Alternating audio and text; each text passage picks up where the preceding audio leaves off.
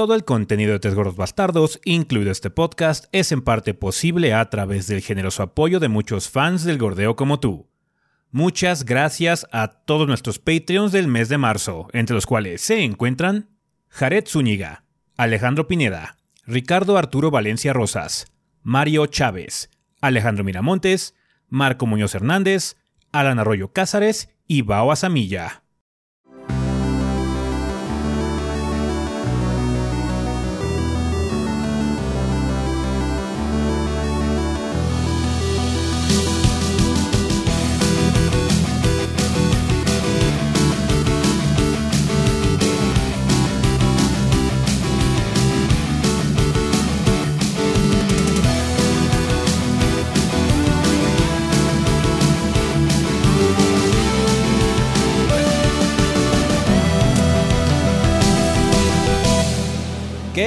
¿Qué pedo, banda? Sean bienvenidos al episodio 471 del podcast de los tres gordos bastardos. Yo soy su anfitrión Ezequiel y como ven aquí encuentro con el resto del elenco de los gordos, o sea, Rafa y Adrián.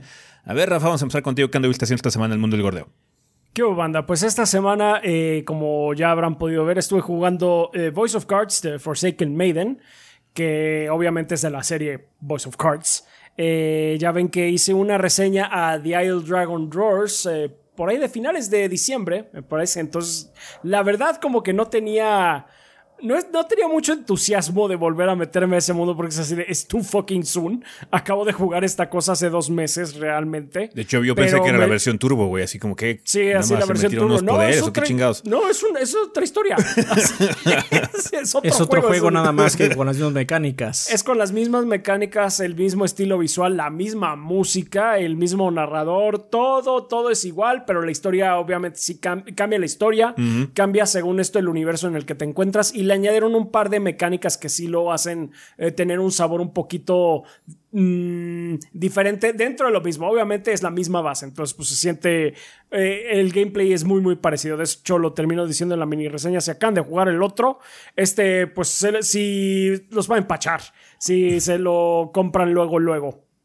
Pero sí me gustó mucho la historia, sí me gustó cómo está eh, narrado el juego, me gusta esto de que te estás campechaneando la party constantemente de acuerdo al capítulo que estés viviendo. Entonces, eh, por ese lado, la verdad, disfruté mucho el juego. Dentro de todo, me sorprende que lo haya disfrutado de, eh, con, con la proximidad de haber jugado el, el anterior. Entonces, pues eh, sí, hablaré, pues ya lo recomendaré nuevamente al final del podcast, obviamente. Y qué otra cosa, y pues también he estado jugando otros jueguillos que pues ha- hay que hacer contenido al respecto. Y pues el próximo juego de la reseña también, porque sí, ya estamos trabajando. Va a tardar un rato, va a tardar un poquitín. No creo que esté esta semana, pero eh, ya se está trabajando en la siguiente. Como les dijimos después de Elden Ring, así como vamos a tomarnos un break con las reseñas un poco porque estuvo cabrón. Entonces Así sí, es. pero ya está trabajando la que sigue. Vale. Eh, Tú, Adrián, ¿qué has andado haciendo? Pues he estado jugando ah, Final Fantasy VI Pixel Remaster. Ya salió las impresiones, banda. Está bien, es- es- básicamente está igual que los otros Pixel Remaster. Tiene algunos agregados especiales, particularmente esta versión, las cuales comento efectivamente ahí. Eh, se me olvidó mencionar, de hecho, en el video que no trae el contenido extra de Game Boy Advance, que son, me parece, dos dungeons. Una disculpa, pero es que esa versión nunca la tengo en la cabeza porque, de hecho, yo no la he jugado. Entonces, no me viene a la cabeza cuando pienso en Final Fantasy VI. Ahí, pues, fue un error completamente mío. Eh, pero bueno, no los, no, los, no los incluye. Para mí no fue nada porque pues, nunca los he jugado, ni siquiera. Pero Ey, Eh, alguien- seguramente alguien para- quizás son sus favoritos. no, seguramente alguien te- te recuerda muy bien eso o simplemente pues, quería que estuviera todo, ¿no? Eh, también ya casi termino Dying Light 2. La mini debería salir la próxima semana. Eh, ya para que finalmente podamos tener ese contenido afuera. Ya para que también no- nos pregunten. Sí. Este Todavía, debería todavía, salir la todavía siguiente- siguen preguntando. Sí, eh, pero ¿qué bueno, como les Dying Light? dijimos, Está trabajándose. estábamos trabajando. El juego estaba un poco largo porque arranca muy lento. En realidad es, es como el es como el primero en ese sentido, que empieza a agarrar momento, pero al principio es como lento. Mm. ya como ahí de la hora 12, 15, empieza a agarrar mucho vuelo y ya cuando va full, va full, o sea, no se detiene, ¿no?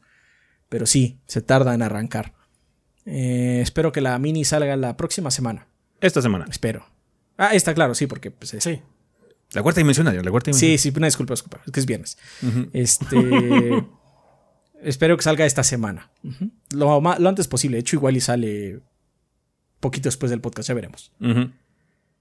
Em, como, bueno, como ya dijeron, trabajando en, en el video, la siguiente reseña grande, por así decirlo. Y en otras cosillas por ahí. Así es. Vale, eh, pues yo lo que estaba haciendo, estuve jugando mucho Gran Turismo 7, eh, ya salió mi mini reseña, salió en la semana banda, eh, salió un par de días antes del estreno, eh, afortunadamente fue también de esos juegos que pudimos conseguir con tiempo de anticipación para poder sacar el contenido lo antes posible. Eh, bastante bien el juego, muy entretenida la progresión, muy amigable de hecho para la gente que ha tenido como intención de entrarle a estos simuladores porque... Hay gente que no entiende la diferencia entre Forza Horizon, cosas como Forza Horizon, Need for Speed y Gran Turismo. Son monstruos muy diferentes, ¿ah? Eh, para gustos muy distintos. eh, luego la situación. Y em, hay gente que está como, "Güey, es que me llama la atención el Project Cars, o me llama la atención Forza Motorsport, o el Aceto Corsa, o algo así. Gran Turismo 7 es un juego muy amigable para las personas que no están como muy acostumbradas a este tipo de títulos. Tiene una progresión muy padre, muy chill. Estuvimos haciendo stream de hecho el jueves y la gente como que sí, sí no- notó el hecho de que estaba como muy zen el juego, así como está como chill este pedo, ¿no? Está como agradable y sí, es un juego como para relajarse, realmente es un juego muy muy que te puedes tomar muy en serio si gustas también porque tiene el aspecto de competitivo más, más, más allá del el aspecto sport del multiplayer pero muy agradable me la pasé muy bien jugando Gran Turismo así como fue un fue un muy buen bajón de velocidad literal después del Den Ring así jugar el Den Ring súper intenso para sacar la reseña así como ah No mames. Súper chill jugar así Gran Turismo. Así a huevo, estoy en un pinche bocho y voy, pero voy en noveno, no importa, huevo, ahorita ahorita cambio de coche, no hay pedo. Entonces, sí, este. Bastante. no mames, es que Elden estuvo estúpido. Sí, eh, bastante sí. intenso, pero eh, muy padre. Eh, tiene un, tiene una, un- un- una falla brutal en el sentido de que sé que a muchas personas les va a afectar y lo entiendo perfectamente y es el hecho que tienes que jugar a huevo online todo el tiempo. Sé que ya estamos en el 2022 y ya no es un problema tan grave eso de que siempre estés online, pero sigue sin estar Pero guay el hecho de que esté, siendo- sí. ajá, así como... ¿eh? Eh, Entonces, ese es un problema grave que sé que a muchos les va a romper el trato y lo entiendo perfectamente, es una lástima, eh, pero eh, si no es un problema para ustedes estar conectado todo el tiempo, es un buen juego de simulación. Chequen mi mini reseña, por favor, para que vean que onda está bastante padre. Yo me la pasé muy padre jugando Gran Turismo 7 ahorita. Y, Creo que el problema más grave ahorita del online, todo el tiempo online, Mm, es que las conexiones de casa están pues estresadas al máximo con eso de que mucha gente Sí. sigue en casa, ¿no? sí, sí, sí. Entonces, pues, si tu pareja está viendo Netflix o está trabajando, o sea, puede estar en Zoom, no sé, tú tienes un día libre o lo que sea, pues ahí los conflictos se, empie- se empiezan a poner pesados, ¿no? Sí, sí, sí. Eh, eso es como lo, lo más pesado que de hecho a mí me ha pasado. De repente hay días donde quiero jugar multiplayer y no es culpa del juego, básicamente. Ah, no, pues que la red se está usando más de lo normal, ¿no? Sí, sí, sí. Y pues simplemente me quedo fuera. O sea, afortunadamente Sí. no, es, no, no es ese problema. O sea, no tendrías ese problema porque el juego no deja de funcionar, nada más hace como chequeos. eh, De vez para, en cuando. Sí, cuando. Para subir el récord o para marcar tu progreso, cosas así, ¿no? Ya si le entras al multiplayer, al sport y eso sí es como un constante, ¿no? Como juego de peleas, ¿no? Donde tienes constantemente la posición de los coches y todo. Pero no es tan grave en ese sentido. Pero no debería ser el caso. Por lo menos deberían tener algunos aspectos de la campaña principal que puedas hacer jugando offline. Digo, ese es el mayor problema. Es, un, es un problema muy grave, es un problema muy grande, indudablemente.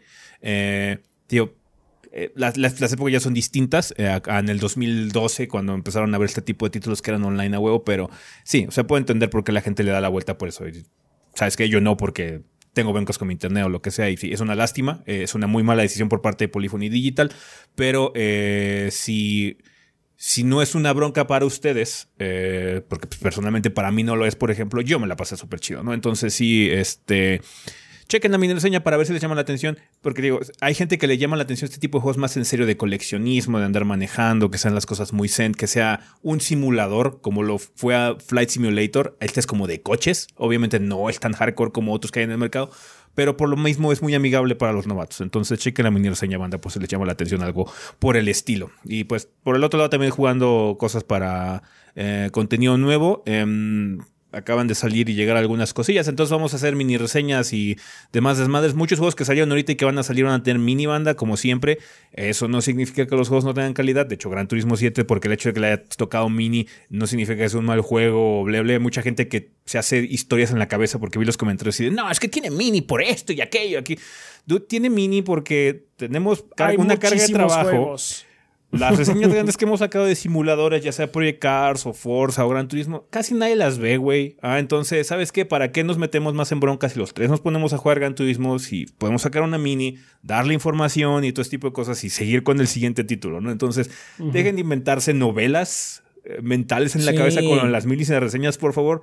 Que sea una O sea- mini no significa que el juego sea malo en automático. Grábenselo, por favor. Ajá. Creo que lo más, la más rara fue porque hicieron a Forza Horizon y a este no. Es como Forza Horizon no es un simulador. Forza Motorsport es el que se parece más. Forza Motorsport, el nuevo, como sea que se llame, va a tener mini. Ajá, se los, voy, se los anunciando, va a ser igual que Gran Turismo 7 y muy probablemente me voy a encargar yo. Ajá, así que, este, Ah, Yo tengo ya mis simuladores. el de entonces, Fórmula 1 Sí. y, y- y Flight Simulator. Sí.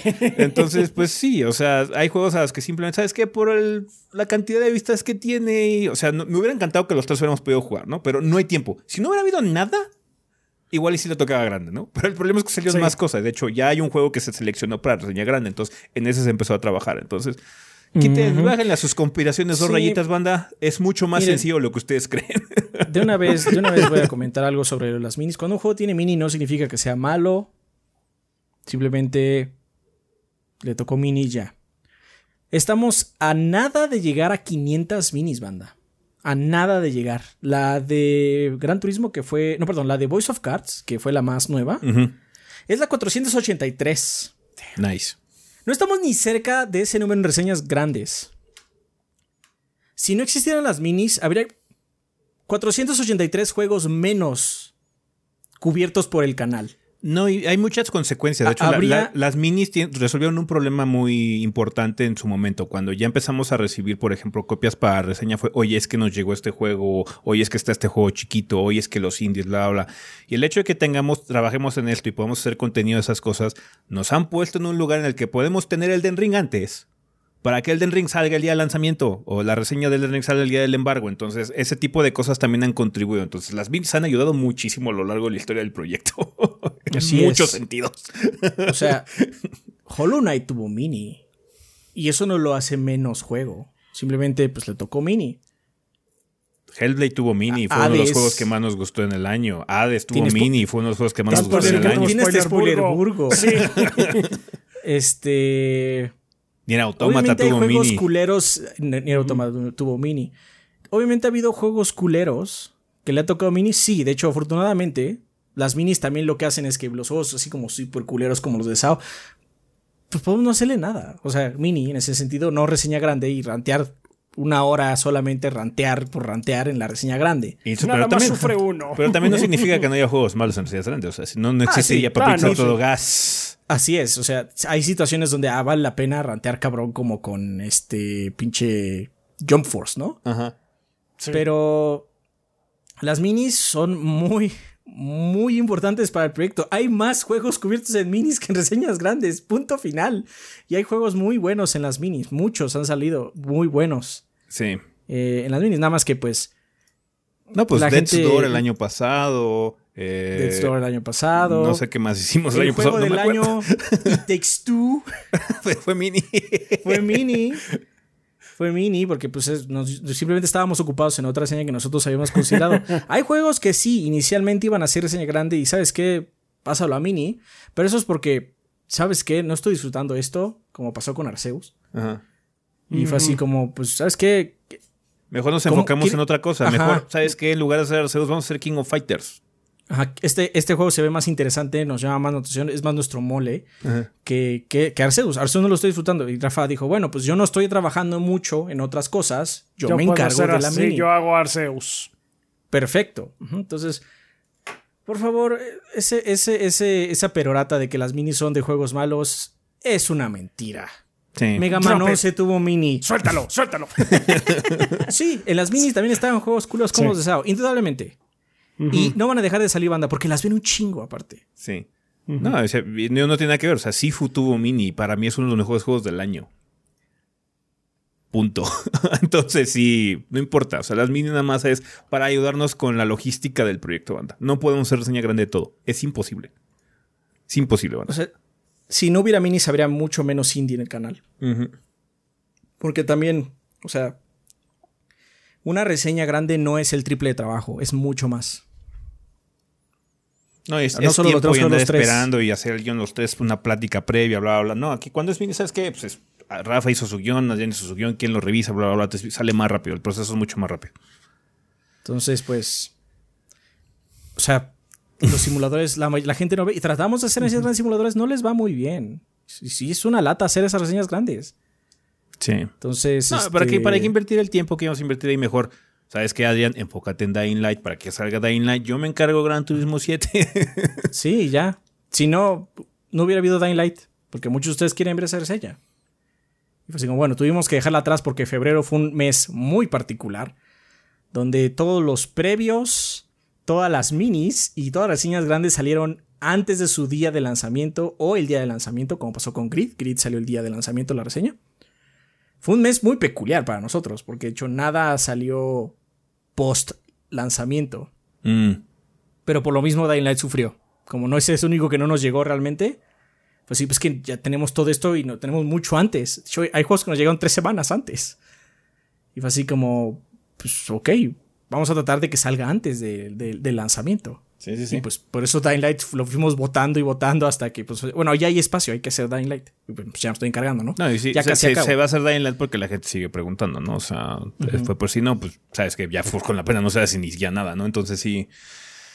Pero bueno, nada más era banda para la gente que empieza a comentar, porque luego tienen sus te- teorías conspiratorias y uno ve un comentario así de. Ah, ¿de dónde saca la gente estas madres, güey? O sea, sí. Bájenle un poquito a sus conspiraciones, banda. Es mucho más sencilla la razón por la que salen minis. Y es muy obvia, quiero pensar. Ah, pero bueno, eh, ya pasando a otras cosas, banda. eh, esta semana, como estamos comentando, va a haber mucho contenido. Debería haber algunas minis ya, como la de Dying Light, que se está eh, trabajando para que salga a tiempo eh, esta semana ya, eh, por fin, para poder, eh, pues bueno, eh, que entregarles ese, ese contenido. También algo que les debemos es un unboxing que yo hoy tengo una edición de Horizon que tengo que abrir, que no he grabado todavía, pero debería grabarla pronto para que ustedes vean también el unboxing, banda. Eh, y pues cosillas, eh, minis y demás, impresiones y todo, va a haber de todo, van en esta semana, así que por favor estén atentos al canal, si pueden darse una vuelta de vez en cuando, ya ven que luego YouTube se pone rependejo y no les avisa cuándo chingados salen las cosas, entonces les agradecemos si se dan vueltas continuas por ahí por el canal de YouTube, si no, síganos en Alguien Twitter. preguntó en, la, en, en la impresiones de Final 6 que se vea reseña de Final 6. Hay, hay- hay una forma muy fácil de averiguar eso, banda. Eh, También les, les- los invitamos a, usar el buscador de YouTube si tienen luego No. dudas. No, aparte, en la reseña lo digo. Sí, en, la En el reseña lo segundo dice párrafo. de, te, te- te invi- te tengo una mejor solución. Te invito a que pongas un poquito de atención, nada más al principio. En la reseña viene y hasta sale el link Sí. para que vayas a verla. Ah, o sea, sé que, sé que YouTube luego nos hace mierdas, como lo que pasó con la, con la reseña Monster Hunter Rise, que por un Ah, tiempo no la aparece. dejó de Ah, bueno, mostrar- eso que sí. la- por un tiempo Eso la dejó de mostrar en el buscador. Pero si pones juego 3GB o 3 gordos B, y si no aparece nada, es que si no hay nada, pero generalmente aparecen cosas. Ajá. Sí. Va que va. Pues bueno, banda, eh, vamos a empezar ya este desmadre en el sillón, así que vámonos para allá.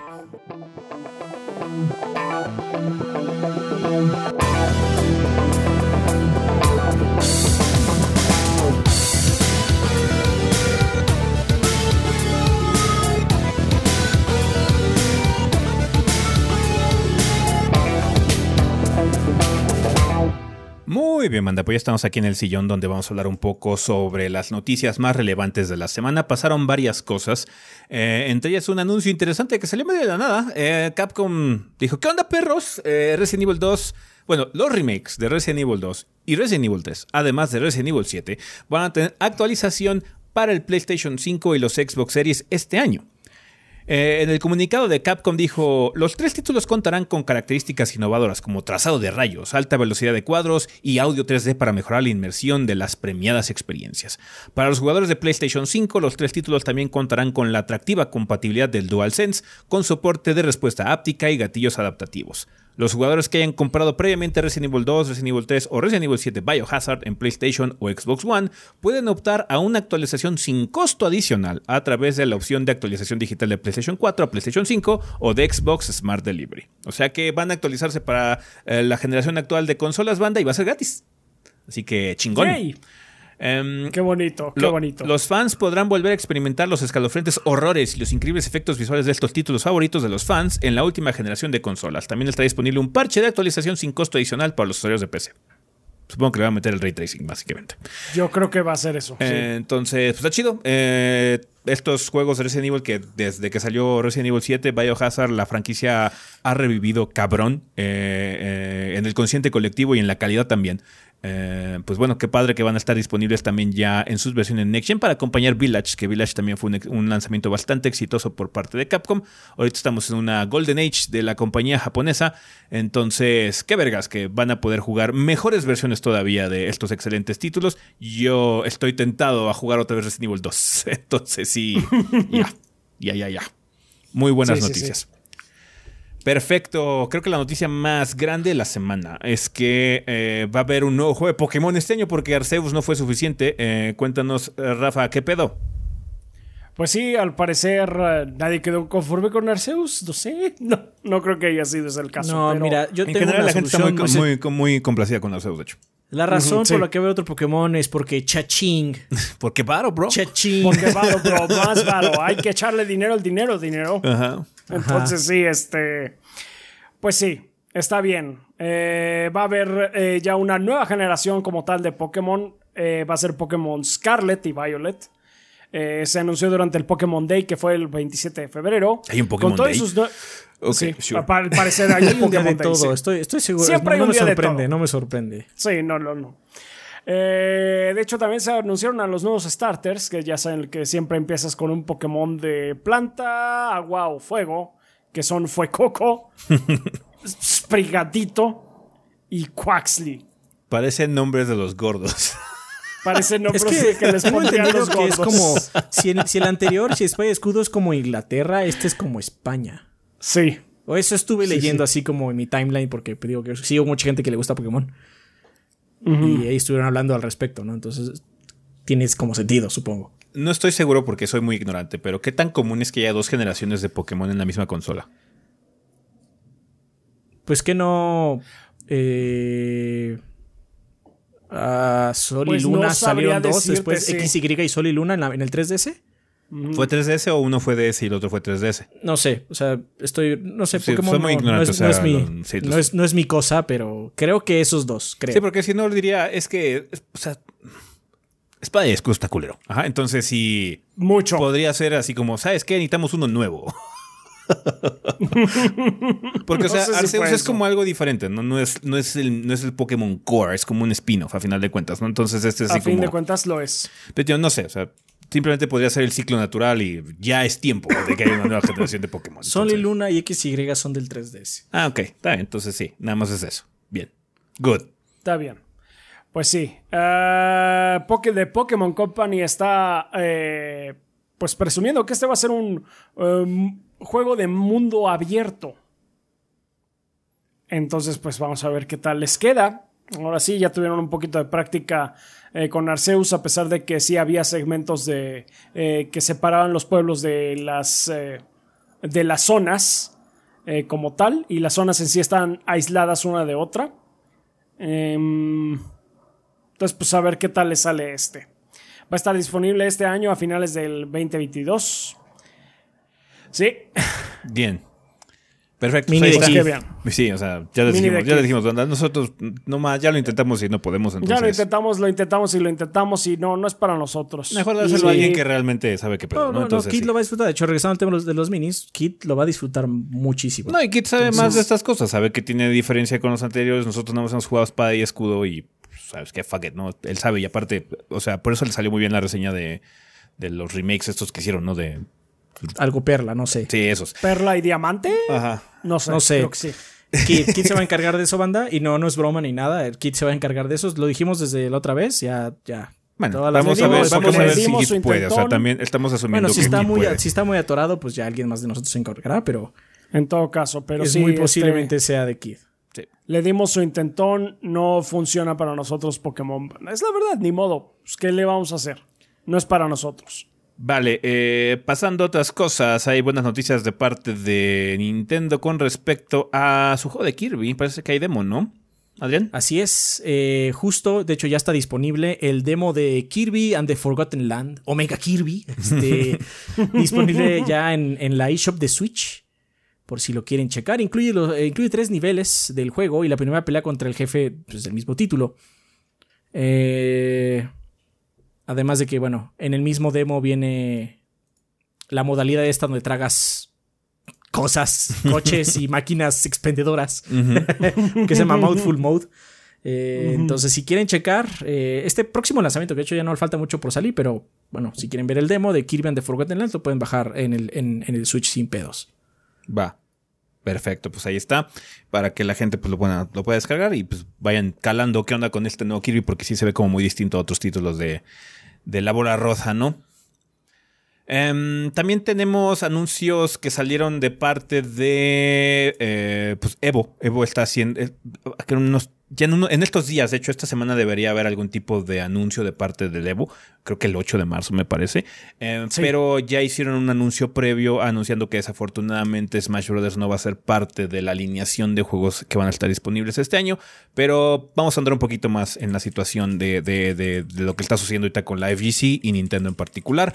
bueno, también Capcom por ahí metido. Entonces, cuéntanos, Rafa, cuáles son los detalles. ¿Qué, ha salido? ¿Qué, anuncios han habido esta semana de parte de los juegos de peleas? Pues, hubo dos cosas importantes. El primero, como bien menciona ese, es por parte de Evo, que básicamente eh, hizo un comunicado eh, para eh, avisar que el 8 de marzo a las 5 pm hora del Pacífico, que vienen a ser las 7 aquí, me parece 7 de la noche, en twitch.tv diagonal Evo van a dar el anuncio en sí del Evo de este año que se va a llevar a cabo en Las Vegas. Básicamente lo que van a, hacer es dar la alineación de juegos eh, de piso principal y, supongo que los side tournaments y demás.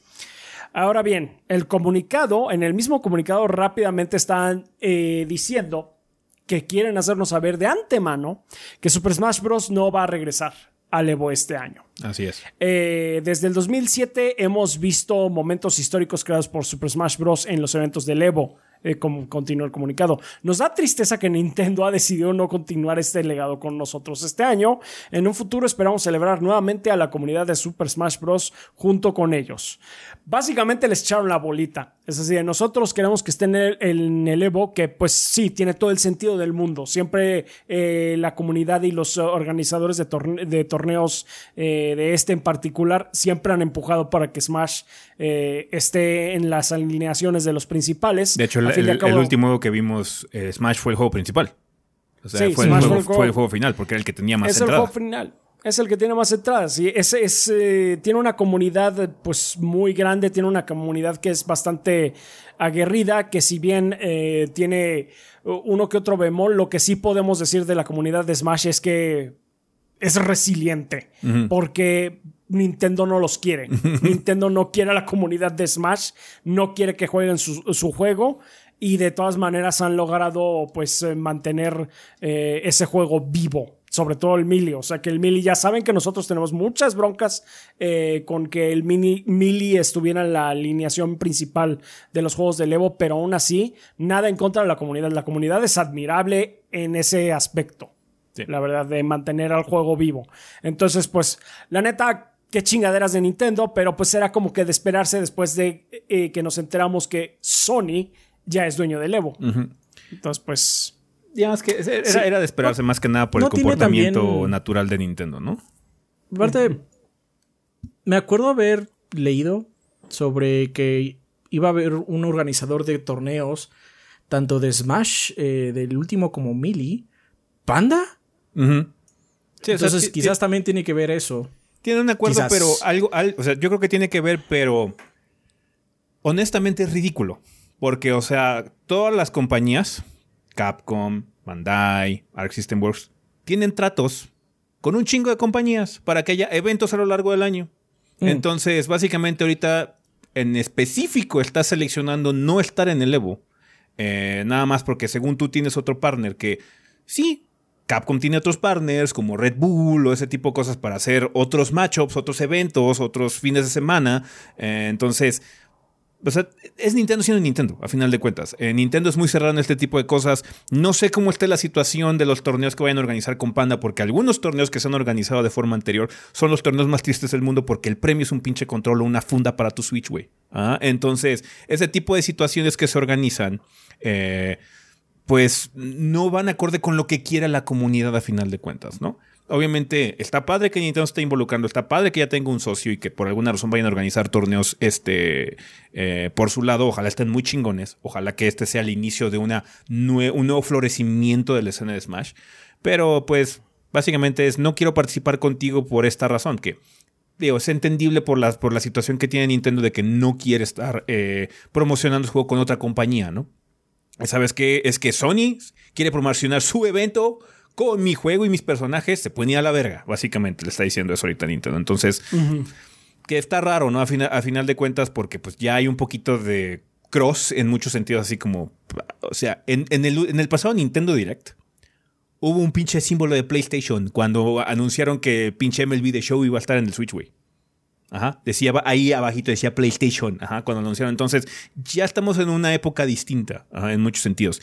Y el eSport en general, por lo menos de juegos de peleas, no es tan grande como para que esto siga siendo un problema. ¿Sabes qué? Vamos entre todos a crecer el asunto. Si el 8 de marzo resulta que, por ejemplo, Killer Instinct o algo así, patrocinado directamente por Microsoft, un juego first party de Microsoft, está en la alineación, así como que mamadas, güey. O sea, entiendo. Y por lo mismo, no me agrada que Sony sea el dueño del Evo, porque al final de cuentas siento que es una piedra en el zapato para que ocurran estas mamadas y es una excusa para que precisamente Nintendo haga estas cosas. Por eso no me gusta que Sony sea el dueño del Evo. No debería ser el dueño del Evo. Desafortunadamente lo es. Entonces los meto en una situación muy rara. Entonces, pues sí, vamos a ver qué ocurre, pero es Nintendo siendo Nintendo, o sea, no me sorprende. Desde que anunciaron esto ya nos lo tenía, ya nos lo temíamos todos. Así, ah, adiós Smash. adiós Smash en el, Evo. Exactamente. Desde que dijeron, desde que se anunció que Sony iba a comprar el Evo, que básicamente iba a ser dueño del Evo, dijimos en ese podcast, adiós Smash, se va a ir Nintendo. Tal cual. Y que pues latinamos. Dicho y hecho. Dicho y hecho. Pues sí, sí ocurrió. Es lamentable, es Nintendo siendo Nintendo, pero pues sí, es eh, una consecuencia eh, de que Sony sea el dueño de esta competencia. Pues, pero bueno, pues este... ¿Qué le podemos hacer? Y pues bueno, resulta que Nintendo no es el único que hizo eh, una de sus jugadas esta semana porque Capcom también publicó una nueva estructura de licencias para poder hacer torneos que involucren a Street Fighter V Champion Edition, que la gente está pensando que también se extendería en todo caso a Street Fighter VI. Em, no vamos a entrar mucho en, la, en todos los detalles porque es un documento pues, eh, con ramificaciones y, mucho eh, lenguaje legal. Pero pues vamos a ver eh, muy a eh, grosso modo, qué fue lo que dijeron. Eh, básicamente quiere que los organizadores de, torneos, este plan requiere que los organizadores de torneos eh, apliquen para una licencia para poder organizar un torneo local o nacional del juego en cualquier capacidad. O sea, tú estás, tú tienes un, un local de, de maquinitas, pues ahí junto a la farmacia, quieres organizar un torneo de Street Fighter, tienes que aplicar para poder eh, tener tu licencia de, esports, básicamente. Y deben de organizar este evento estrictamente bajo la guía de Capcom. Otro punto, no se puede vender ni mercancía, ni artículos, ni nada fan-made de Street Fighter V. Ahí es donde está la situación un poquito confusa, porque el wording que utilizaron eh, especificaba o hacía alusión a que eran marcas y logos en específico. Ajá, no mencionaron personajes, no mencionaron nada de cosas así como fan art en particular, pero es que el wording estaba muy vago y de hecho fue una de las partes que se le criticó mucho esta guideline que sacaran los de Capcom, porque... Sí, que puede ser muy vago y básicamente así pueden Hay unos puntos que son eh, muy confusos de por qué estás mencionando esto en particular, ¿no? ¿Cuál es la situación? Porque, o sea, uno, uno entiende, por ejemplo, hay, una sección en particular de esta guideline que habla sobre el logo. El logo tiene que ser este, por favor, no hagas esto, no le cambies el color, no le hagas resize a esta madre. Y eso se entiende porque es la marca, ese es el trademark, ¿no? Eh, y eso es muy normal cuando estás lidiando con una compañía y una marca. Por favor, usa el pinche logo oficial. Básicamente te están pidiendo. Y no lo modifiques. Sí, eso, me parece de lo más eh, adecuado, por así. Pero bueno, continuando. Eh, otra cosa que no pueden hacer es no pueden cobrar cuotas a, los espectadores. Eh, digamos que no puedes hacer un pay-per-view de Street Fighter, por así decirlo. Cuando estás eso solo aplica cuando es un torneo local. Si estás haciendo un torneo ya eSport ya puedes cobrar, pero si estás haciendo un torneo local así como grassroots de community, no, no puedes cobrar según Capcom. Ah...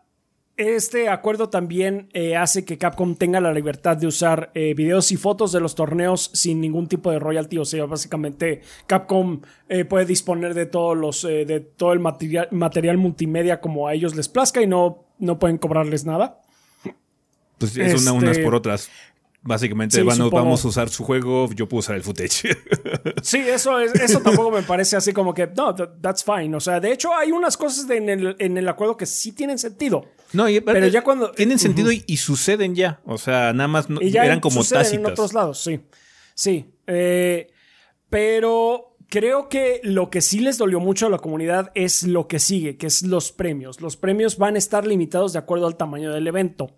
Por ejemplo, eventos individuales, el premio no puede ser mayor a dos mil dólares. Y la ganancia de por parte de patrocinadores del evento no puede ser mayor a cinco mil dólares. Estamos hablando de que eh, algunos eventos que podrían ser considerados menores, pero aún así tener un chingo de gente podría ser un CEO. Básicamente. Y ese, y por el nivel de gente que entra y pues que paga su cuota, se hace, de ahí sale el pool. Y pues sí, está muy, está muy limitado, porque sí, dos mil dólares pues, no es nada. No. Realmente. bueno, para este tipo de torneos. Para este tipo de torneos. O sea, para, si a mí me dan dos mil dólares, es algo así a toda madre, güey. Pero, pero para este tipo de torneos, sí, dos mil dólares no es eh, un premio realmente muy cotizado. Ya los estándares son eh, distintos.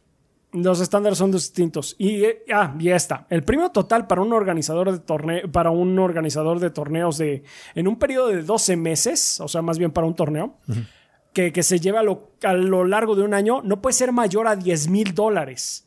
Y las ganancias totales de patrocinio no pueden ser mayores a 20 mil dólares.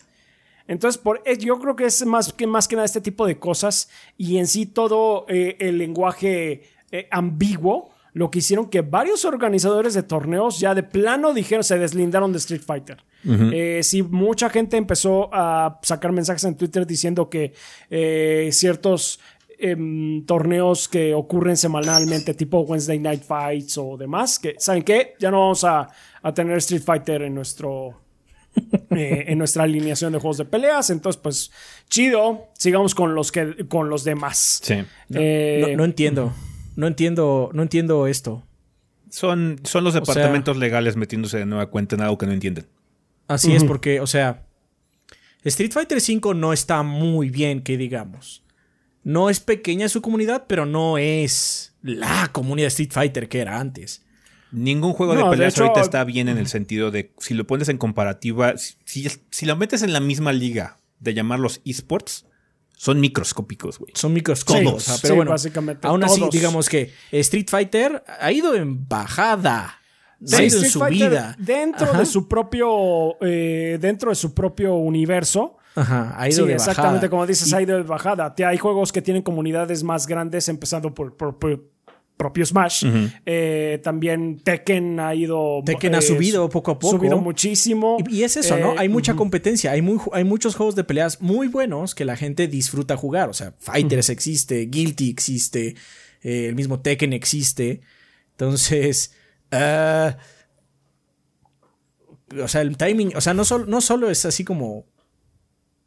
Una molestia para la gente que está promocionando tu juego, básicamente sino que vas a enojar a una comunidad que por sí ya está en bajada.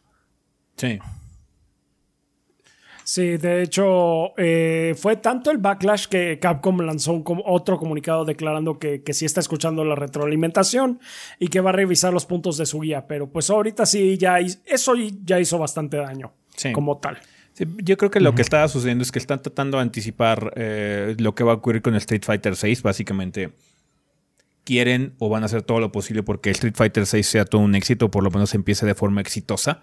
Em, quieren comerle un poquito el mandado o el pastel a cosas como Mortal Kombat en cuanto a, ventas casuales y cosas así por el desmadre, pero sí, digo, siento que estos departamentos legales que están metiendo con algo. Sí, que se están metiendo con algo que no entienden. Como que creen que es un problema de la gallina y el huevo, en el sentido de que es que el juego y la comunidad básicamente van en ciclos, pero no, o sea, la comunidad creó el concepto de juego competitivo de juegos de pelea, Street Fighter, Entonces, no es un mercado muy amplio, ni siquiera cuando era Street Fighter 4, ni siquiera cuando Street Fighter 4 estaba en su máximo, era comparable, era microscópica la competencia.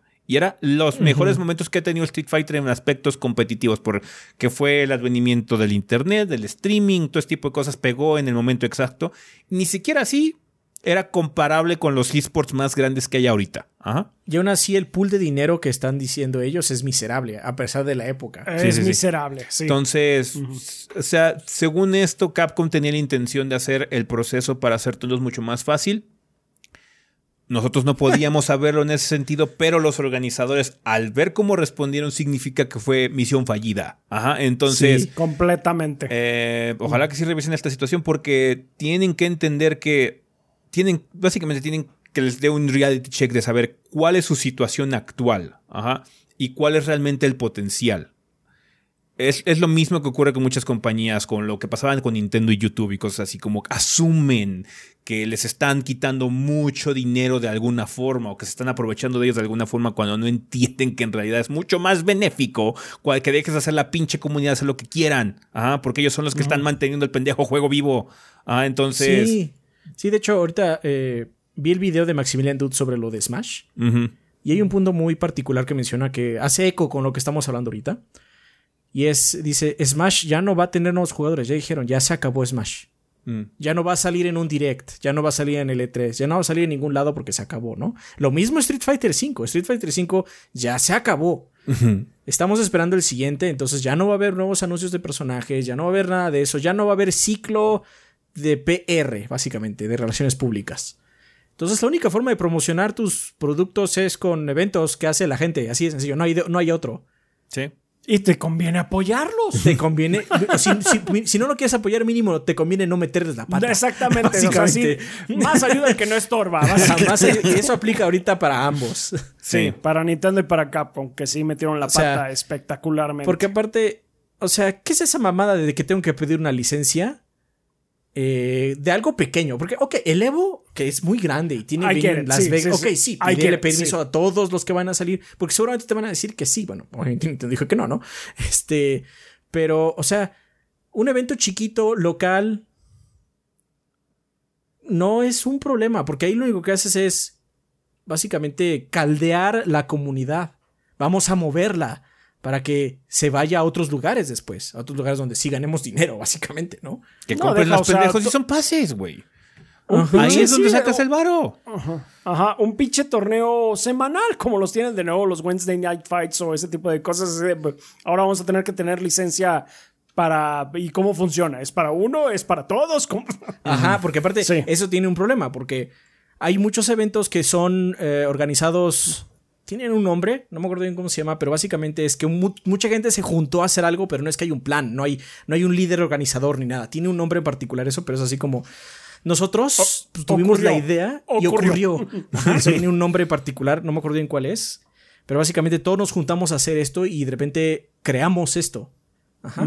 Pero como sucede eso, se puede ir mañana. O sea, ya puede no existir de nuevo, porque no es una organización, solo es un montón de gente, básicamente, ¿no? No, es, no tiene plan, no tiene CEO, no tiene, ni siquiera paga impuestos porque no gana dinero, porque muchas veces no se gana dinero.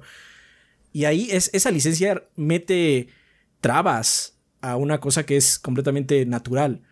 Entiendo que el departamento legal tiene que seguir la letra negra de la ley, porque pues ese es su trabajo, indudablemente pero ahí lo que hace falta más bien es que una persona que esté encargada de comunidades diga, ok, sí, o sea, tenemos que proteger la marca de Capcom, porque pues es su marca, indudablemente la tiene que proteger, eso estoy de acuerdo. Sí, sí, sí, sí. Pero hay que dar flexibilidad porque si no, ah, nadie le va a interesar. Exactamente. Si te pones muy rígido, la gente se va a ir como ya ocurrió. Ajá, o sea, obviamente, si te pones a vender playeras diciendo que esta playera es oficial de Capcom y no lo es, ok, sí, pues, estás lucrando con algo que no es tuyo. Sí. Pero otro es una promoción que aparte Capcom o Street Fighter en este caso no es el único pendejo juego que está en el torneo. O los torneos. Porque muchos son chiquititos, son... Estos 20 pelados son los que juegan Smash y luego va a haber un torneo de Marvel, baby. ¿Marvel qué? O sea, Marvel ya nada. O sea, no, no se promociona ni nada, pero seguimos esperando Marvel de nuevo, perro. ¿O no? ¿O no estamos esperando de nuevo un torneo de Marvel? La gente todavía sigue jugando Marvel contra Capcom 3. Bien cabrón. El Ultimate sigue siendo una comunidad bastante sana. Dentro de todo. Entonces, sí, no, no, terrible. Terrible. O sea, cuando estoy escuchando esto, es como, ¿qué les pasa? Sí, tío, además, tío, es el departamento legal metido en Senado que no entienden. Que no entienden. Ajá, y ahorita lo que menos necesita Capcom son trabas. Lo que más necesita es que toda la gente que pueda esté jugando su juego y aparezca en todos los torneos posibles para que Street Fighter VI, cuando salga, sea la cosa más popular que puedan tener. Obviamente la calidad del título involucra mucho, ¿no? Que esté padre y todo lo que quieras y que se bien recibido. Pero que veas clips, que veas a gente jugar, todo este tipo de cosas llama mucho la atención y ahí se genera comunidad. Entonces, lo que tienen que hacer estas compañías es apoyar esas, hacer que hagan lo que quieran, obviamente con ciertos límites, no pueden hacer absolutamente todo, pero sí, o sea, no les metes la pata, como dices, no les metes Ajá, la no, pata. no- no le metes la pata, especialmente porque ya no vas a promocionar ese juego de manera eh, convencional. Ya no vas a hacer trailers de Street Fighter V. No, pero digo, aparte Ya, se- salen ya las se cosas acabó ese naturales. ciclo, ya se acabó. Salen las cosas naturales. Cuando salga Street Fighter 6, lo que te importa es que la gente compre los Season Passes, que quiera participar, que quiera estar en engagement constante con la comunidad. Entonces van a comprar los pendejos Season Passes y esos paquetes idiotas que te venden de el escenario del Evo con trajes especiales cuestan también pinches 20 dólares, una madre así. Entonces no vas a lograrlo si tu, si tu juego no aparece en todos los torneos posibles porque tienes trabas idiotas. Ajá. Entonces sí, no, fue, fue, o sea, qué bueno que van a reconsiderar. Vamos a ver qué sucede ahorita que, que, que modifiquen los estatutos de los lineamientos. Ojalá sea algo mucho más flexible o por lo menos el lenguaje sea más claro. Sí, o por lo menos sea más claro. Obviamente, pues. Tampoco es como si quisieran hacer un torneo aquí en México y tengan que andarle pidiendo permiso a Capcom. Pues está muy cabrón que te llegue Capcom y se entere, ¿no? Pues estas líneas son para los torneos que son medio establecidos, obviamente, que pueden ser checados fácilmente, especialmente en Socal, Estados Norcal, Unidos sí. y Europa. Pero el problema de eso es que esos son muy grandes y lo que van a hacer es, no gracias, y se van a ir. Sí, no es como si no hagan falta, o sea, hay, o sea, como que hagan falta, o sea, hay, hay muchos juegos allá afuera con que puedes organizar. Y pues ya, se acabó. ¿Sabes que Ah, no Sí, quieren a- ustedes. Pues Tekken 7 va a ser mi main event o Guilty Gear o lo que sea. o sea. Bueno, pues como Capcom no quiere, vamos a meter a Melty Blood. Así va a terminar. Sí. Pero bueno, pues ahí está. Eh, vamos a ver qué ocurre. Vamos a ver este, si hay algún tipo de actualización con respecto a las situaciones y pues ver qué ocurre a lo largo del año, ¿no? También con esta situación. Vale, pues bueno, eh, para que salgan eh, Street Fighter 6 y otros juegos falta mucho, pero esta semana salen algunas cosillas. El 8 de marzo sale Spellforce 3 Reforce para PlayStation 4, PlayStation 5, Xbox One, Xbox Series X. Eh, también el 10 de marzo sale Hack GU Last Recode para Nintendo Switch. Eh, sale Aztec Forgotten Gods. Este nuevo juego de lienzo va a salir para PC, Switch, PlayStation 4, PlayStation 5, Xbox One, Xbox Series. Chocobo GP también sale para Nintendo Switch. Eh, Dokusei Be- Banging Summer eh, sale para la PC. Y el 11 de marzo sale WWE 2K22, que sale para consolas de nueva generación y PC, me imagino. No, no estoy seguro PC porque aquí no tenemos la, la, la información, pero este debe salir para todos lados porque esos juegos de 2K salen para todos lados. Pero bueno, ahí está. Es una semana muy tranquila. Obviamente, pues vamos a ver qué tal le va a Aztec Forgotten Gods. Ojalá que les vaya bastante bien. Y. Ojalá que sí. Pues, vergas, con eso vamos a sí. terminar ya el sillón, hay banda. impresiones, hay impresiones del de Hack. Para Play 4. No y- para Switch, pero para hacer Play 4, Xbox One y PC. Mm, Es el mismo paquete, chequenlas. Ojalá que corra bien en el Switch, nada más. O sea, son juegos de Play 2, debería correr bien. De hecho, no se ve tan vergas el juego. No lo sé, Adrián, no lo sé, Adrián. Vale, pues bueno, banda, eso ya todo con respecto al sillón. Vamos al tema de la semana.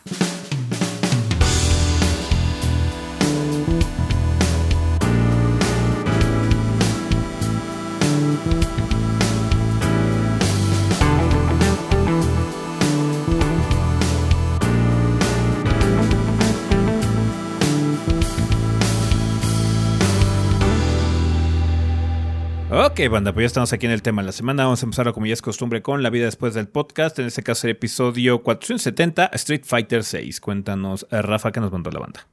Muy bien, tenemos dos comentarios eh, de Discord, el primero de Miquelio001, que nos dice: Hola gorditos, ¿cómo están?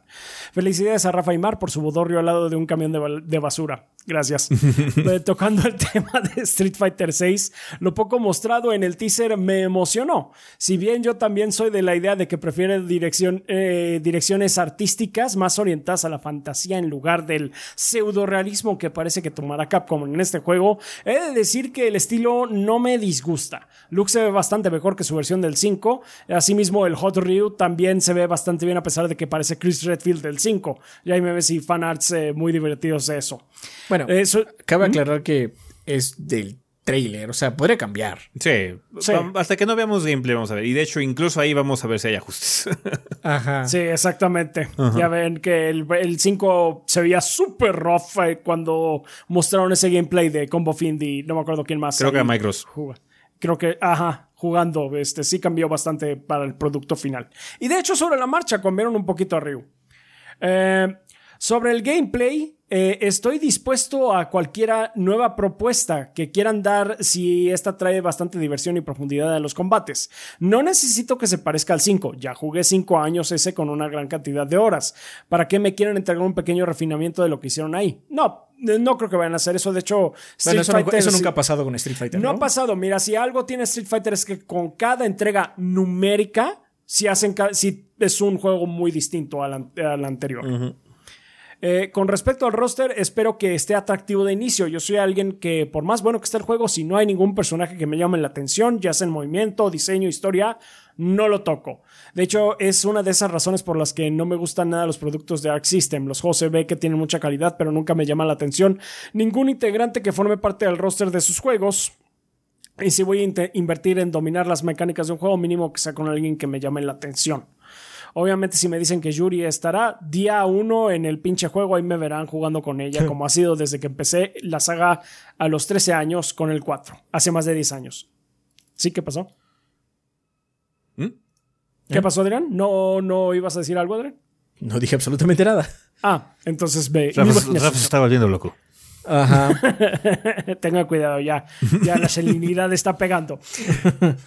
Eso sería mi opinión. Muchas gracias si lo consideraron para el podcast. Eh, si no, aquí se queda para la posteridad. Por cierto, mis amigos y yo nos pusimos cada quien 100 pesos y, y un posible roster inicial de 6 monos. Y el que más le haya atinado cuando se anuncia ese mínimo de personajes lleva el monto. Eh, va a ver cómo me vaya. Son 900 pesitos. Eso Sí, sería todo. tanda, ¿eh? Gracias por todo. Ah, muy bien. Pues ojalá que sí ganes eh, con tus expectativas. Y también tenemos el comentario de Sam Statler de YouTube que dice: Saludos gorditos, espero no explayarme mucho, pero bueno, aquí voy. Comenzando con el tema del logo y del cierto, lo cierto mostrado en el tráiler en sí, eh, puedo decir que noto todas las intenciones de Capcom de que Street Fighter 6 sea todo un cambio generacional, desde pasarle la antorcha de protagonismo a Luke y dejar a personajes clásicos, dígase Ryu, Ken, Chun-Li, etc., a un papel ya de veteranos en el mundo del combate callejero, algo así como lo que intentaron en Mortal Kombat X con Cassie y sus amigos, pero veremos qué sale de eso. Pues vamos a ver, porque Capcom ya lo ha intentado antes. Nunca Sí, funciona. primera vez, ¿no? Nunca Es la primera vez que lo hace. Nunca funciona realmente. Porque en Street Fighter 3, el personaje principal era Alex. And see how that turned out. Nunca De funciona. ¿Cómo pasó? En ninguna franquicia de juegos de peleas funciona. Ni siquiera en de. Mortal Kombat. Ni siquiera en Mortal Kombat, sí, funcionó. Es más, nada más me acuerdo de Cassie. No me acuerdo de los otros güeyes, no me acuerdo sus nombres. O sea, imagínate que sacaran un pinche juego de Darkstalkers y así, miren, si es un nuevo Darkstalkers, no va a estar Morrigan ni Felicia. What the fuck is this horseshit entonces? ¿Qué es esta mierda? güey? Darkstalkers. No si está un juego de Street Fighter nuevos. no tiene a Ryu, Chun-Li, Guile, así como... No es un juego de Street Fighter. I'm sorry, pero no es un juego de Street Fighter. Lamentablemente, No, no, o sea- lamentablemente sé que Blanca no está en ese roster que tiene No, que no Pero si no está, fallo total. Menos mil de diez. Sí, No, no es que- cierto. Algo que tienen que entender No es cierto, no es cierto. los que hacen juegos de peleas es que no puedes sustituir a tus personajes icónicos. A menos de que tengas un pinche mega hit de la nada. Así que de repente, no Sí. mames, es que hicimos aquí a. No sé cómo se llame, a Chucho el Navas. Chucho el Navas, ajá. Y güey, a todo mundo, a todo mundo le encantó. Y Ryu, ¿quién, güey? Ni me acuerdo. Ah, ok, ahí ya, pero nunca ha pasado. Sol sigue siendo el protagonista de Guilty Gear. Ajá. Ryu sigue siendo el protagonista de Street Fighter. Por más que le hayan querido mover, por más que no y es Alex. Sub-Zero salen en las portadas de Mortal Kombat por una pendeja razón. Siempre. Aunque no sean protagonistas de nada. Aunque no sean protagonistas, son los más icónicos de la franquicia, básicamente. Sí, que, que no, que Alex es el nuevo protagonista de, de Street Fighter 3. ¿verdad? Está Ryu y Ken. Esos son los protagonistas. Sí, no sé de qué estás hablando. Sí, sí, sí. No, Yo pues solo sé que vamos a seguir el camino del Satsui enojado. Sí, básicamente. Street Fighter 4. No, pues ahora va a ser el protagonista este Abel, que quién sabe qué. Abel importó tan poco que en el 5 hace un cameo. Ni siquiera regresó como personaje jugable. No, no, Entonces no, sí, no, no. este, yo, yo, a lo mejor no es eso lo que quieres decir, sino más bien como el papel ya de deja- veteranos. No, de tiene, no, tiene, maneras. no tiene nada que ver con lo que está diciendo Sasta Test. Si esa es la intención de Capcom, that's a really dumb intention, porque nunca sí, sí. funciona. Nunca ha funcionado. Históricamente no ha funcionado. Sí, o sea, Pues sí. o sea, es, es hacer, es hacer el Metal Gear Solid 2 en un juego de peleas. Constantemente. Sí. ¿Por qué estoy jugando con este güey si puedo estar usando a Ryu? Pues sí. O a Scorpion, ¿no? Nadie puede ganar a Sub-Zero. Así es. Ah, no, va, no también, va a estar blanca. Me temo que no va a estar blanca. ya veremos. Yo-. Es que. También hay, que, hay- también hay que pensar cómo, cómo luciría Blanca en este nuevo, en este nuevo estilo gráfico. Glorioso, luce glorioso. Entonces, Luciría glorioso, dale perdóname. tiempo para que quede chido mejor. que glorioso. salga, que sería salga en la glorioso. Season 1. Quedaría A lo glorioso. mejor- Porque si no se va a ver como en el la pinche película. No mames, no. la película. Así que, sí que eso quieres para. Glorioso, sería glorioso, sería, sería Jimmy, glorioso. Jimmy, ¿estás bien? Jimmy, ¿estás bien? Nunca he estado bien. No, soy, soy Carlitos Blanca. Dios mío. Sería glorioso, estaría de huevos, estaría de huevísimos. Está bien. Ah, ok, eh, continúa diciendo también por lo mismo del logo tan minimalista que presentaron. Si bien no me agradó, pude interpretarlo con un intento de traer a Street Fighter a una época más actual. Claro, con terribles resultados, así que esperamos que si le den una manita de gato a ese logo para que al menos siga la línea artística. a la que Mm. Póngale una Fighter flama atrás, güey, Póngale una llamita, así ya. En cuanto- No mames, pinche logo. Sí. O sea, como dijimos en el podcast anterior, ese logo es placeholder. O sea, Ese logo es un placeholder, bueno, sí, no Debería puede. ser placeholder. Esperemos que A sí. mí, o sea, si lo mantienen así, mejor por mí. Street Fighter 6 va a ser reseña grande, Amanda. Este, Sí. No sé si tuvieron algún momento duda al respecto. Eh, De la misma forma que sabemos que Forza Motorsport. Voy, quiero decir nueve, supongo que es nueve. No me Ocho, acu- ocho, ocho. ocho. Este, va a ser mini. Street Fighter 6 va a ser reseña grande. güey. Va a ser reseña grande, sí. este, bueno, pero, te ahorran, te hacen, te hacen Sí, un favor. sí, si se mantiene ese logo, va a ser el primer logo de Street Fighter que voy a hacer yo para las reseñas. Así es. En cuanto al juego en sí, hablando con unos amigos, llevamos a varias ideas. Entre ellas está que quisiéramos ver un roster balanceado en cuanto a nuevas y viejas caras. Eh, más o menos 60% de personajes vistos y un 40% de nuevos. Estaría padre. También- de hecho, me gustaría Sí. que fuera como un ratio como lo que tuvo Street Fighter 4. Que Street Fighter 4 sí tenía así como, ¿sabes qué? Tenemos estos icónicos personajes nuevos, así como Abel, Yuri, este, El Fuerte y Viper, ¿no? Que estaban ahí. Y pues, lo padre también es que estaban con los viejos. O sea, que sí, se sentía mucho como Super Street Fighter 2. Así como, Sí. ah, es que llegó Kami, llegó Fei Long, llegó T-Hawk, llegó DJ, pero ahí está Blanca, ahí está Río. o sea, los- Sí, Re- tú sabes. regresan al fuerte, you cowards. Sí, de hecho, Sí, fuerte, debería volver. cowards. Debería. Puro Hakan, perro. O Hakan, Súper no. Súper realista. Observen Se- la se- física se va a ver de igual de glorioso que Blanca.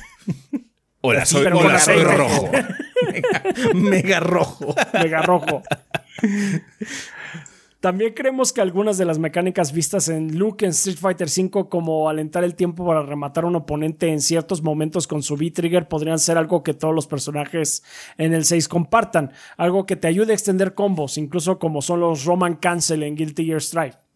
A mí Ya veremos qué mecánicas centrales. Esas mecánicas Sí. gustan mucho a los pros. De hecho, eso, ese tipo de cosas hacen que los pros eh, demuestren su versatilidad y se pongan muy ingeniosos, ¿no? Para que puedan hacer cosas muy estrafalarias. Entonces, eso ayuda mucho también a, a la longevidad del juego. Sí, efectivamente. Ah, a mí en lo personal no me gustaría seguir con la línea tipo barra de V-System y una barra de venganza para poder hacer eh, poderes EX o Critical Art, aunque sí me gustaría que fueran más customizables, personalizables. Me parecía un muy atractivo que, por ejemplo, un código con V-Skill 1 y V-Trigger 2 se juega diferente a uno con V-Skill 2 y V-Skill eh, V-Trigger 1 o lo que sea. Creo que eh, es un concepto que se puede perdón, aterrizar mejor y llegar a ese nivel de expresión de jugador que mencionan. Ya por último, solo me queda rogarle a Capcom que se tarde lo que se tenga que tardar para que el juego de salida se sienta completo.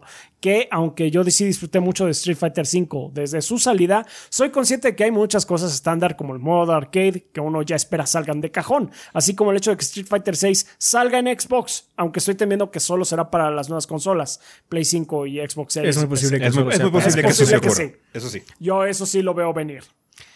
En Bueno, fin, creo que ya... el Unreal Engine es muy escalable. Podría haber hasta una pinche versión de Switch, güey. Este, O sea, sí. eh, Monster Hunter está en el RE Engine y se Podría, pero es- es que algo, bien. algo que le falla a Monster Hunter es el frame rate y algo que no le puede fallar a un juego de peleas es el frame rate. Así que Tiene Bueno, que haber una escalabilidad La escala es diferente. mayor. ¿no? La escala de los juegos es diferente. Sí, pero sí, bueno, sí, sí.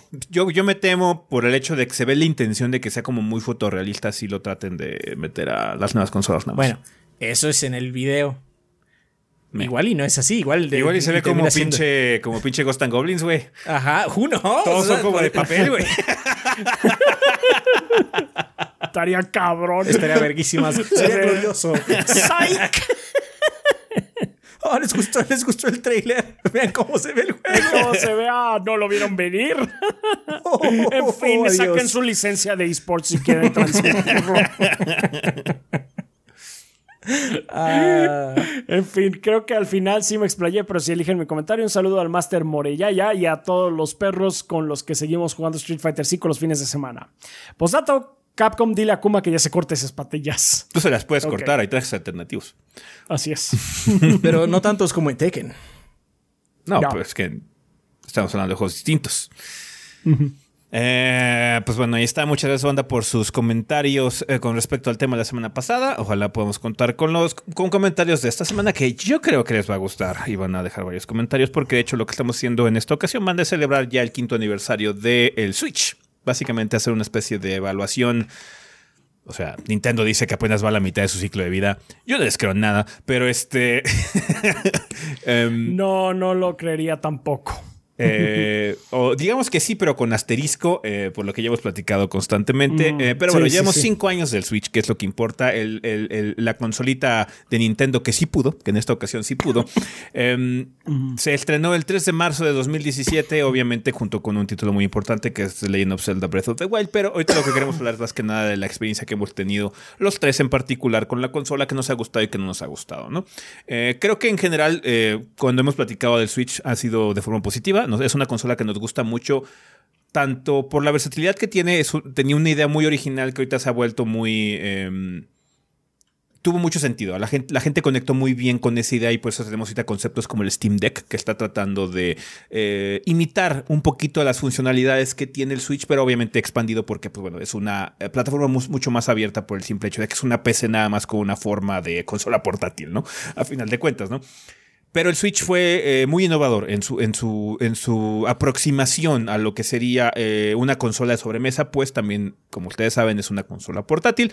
Obviamente después tuvimos versiones diferentes de ella, una que es particularmente portátil, que es el Lite, y la OLED, que tiene enfoque para portátil, porque pues, si no, ¿para qué chingados la compras? Porque pues, el OLED se va a desperdiciar, pero se puede seguir conectando a la tele, ¿no?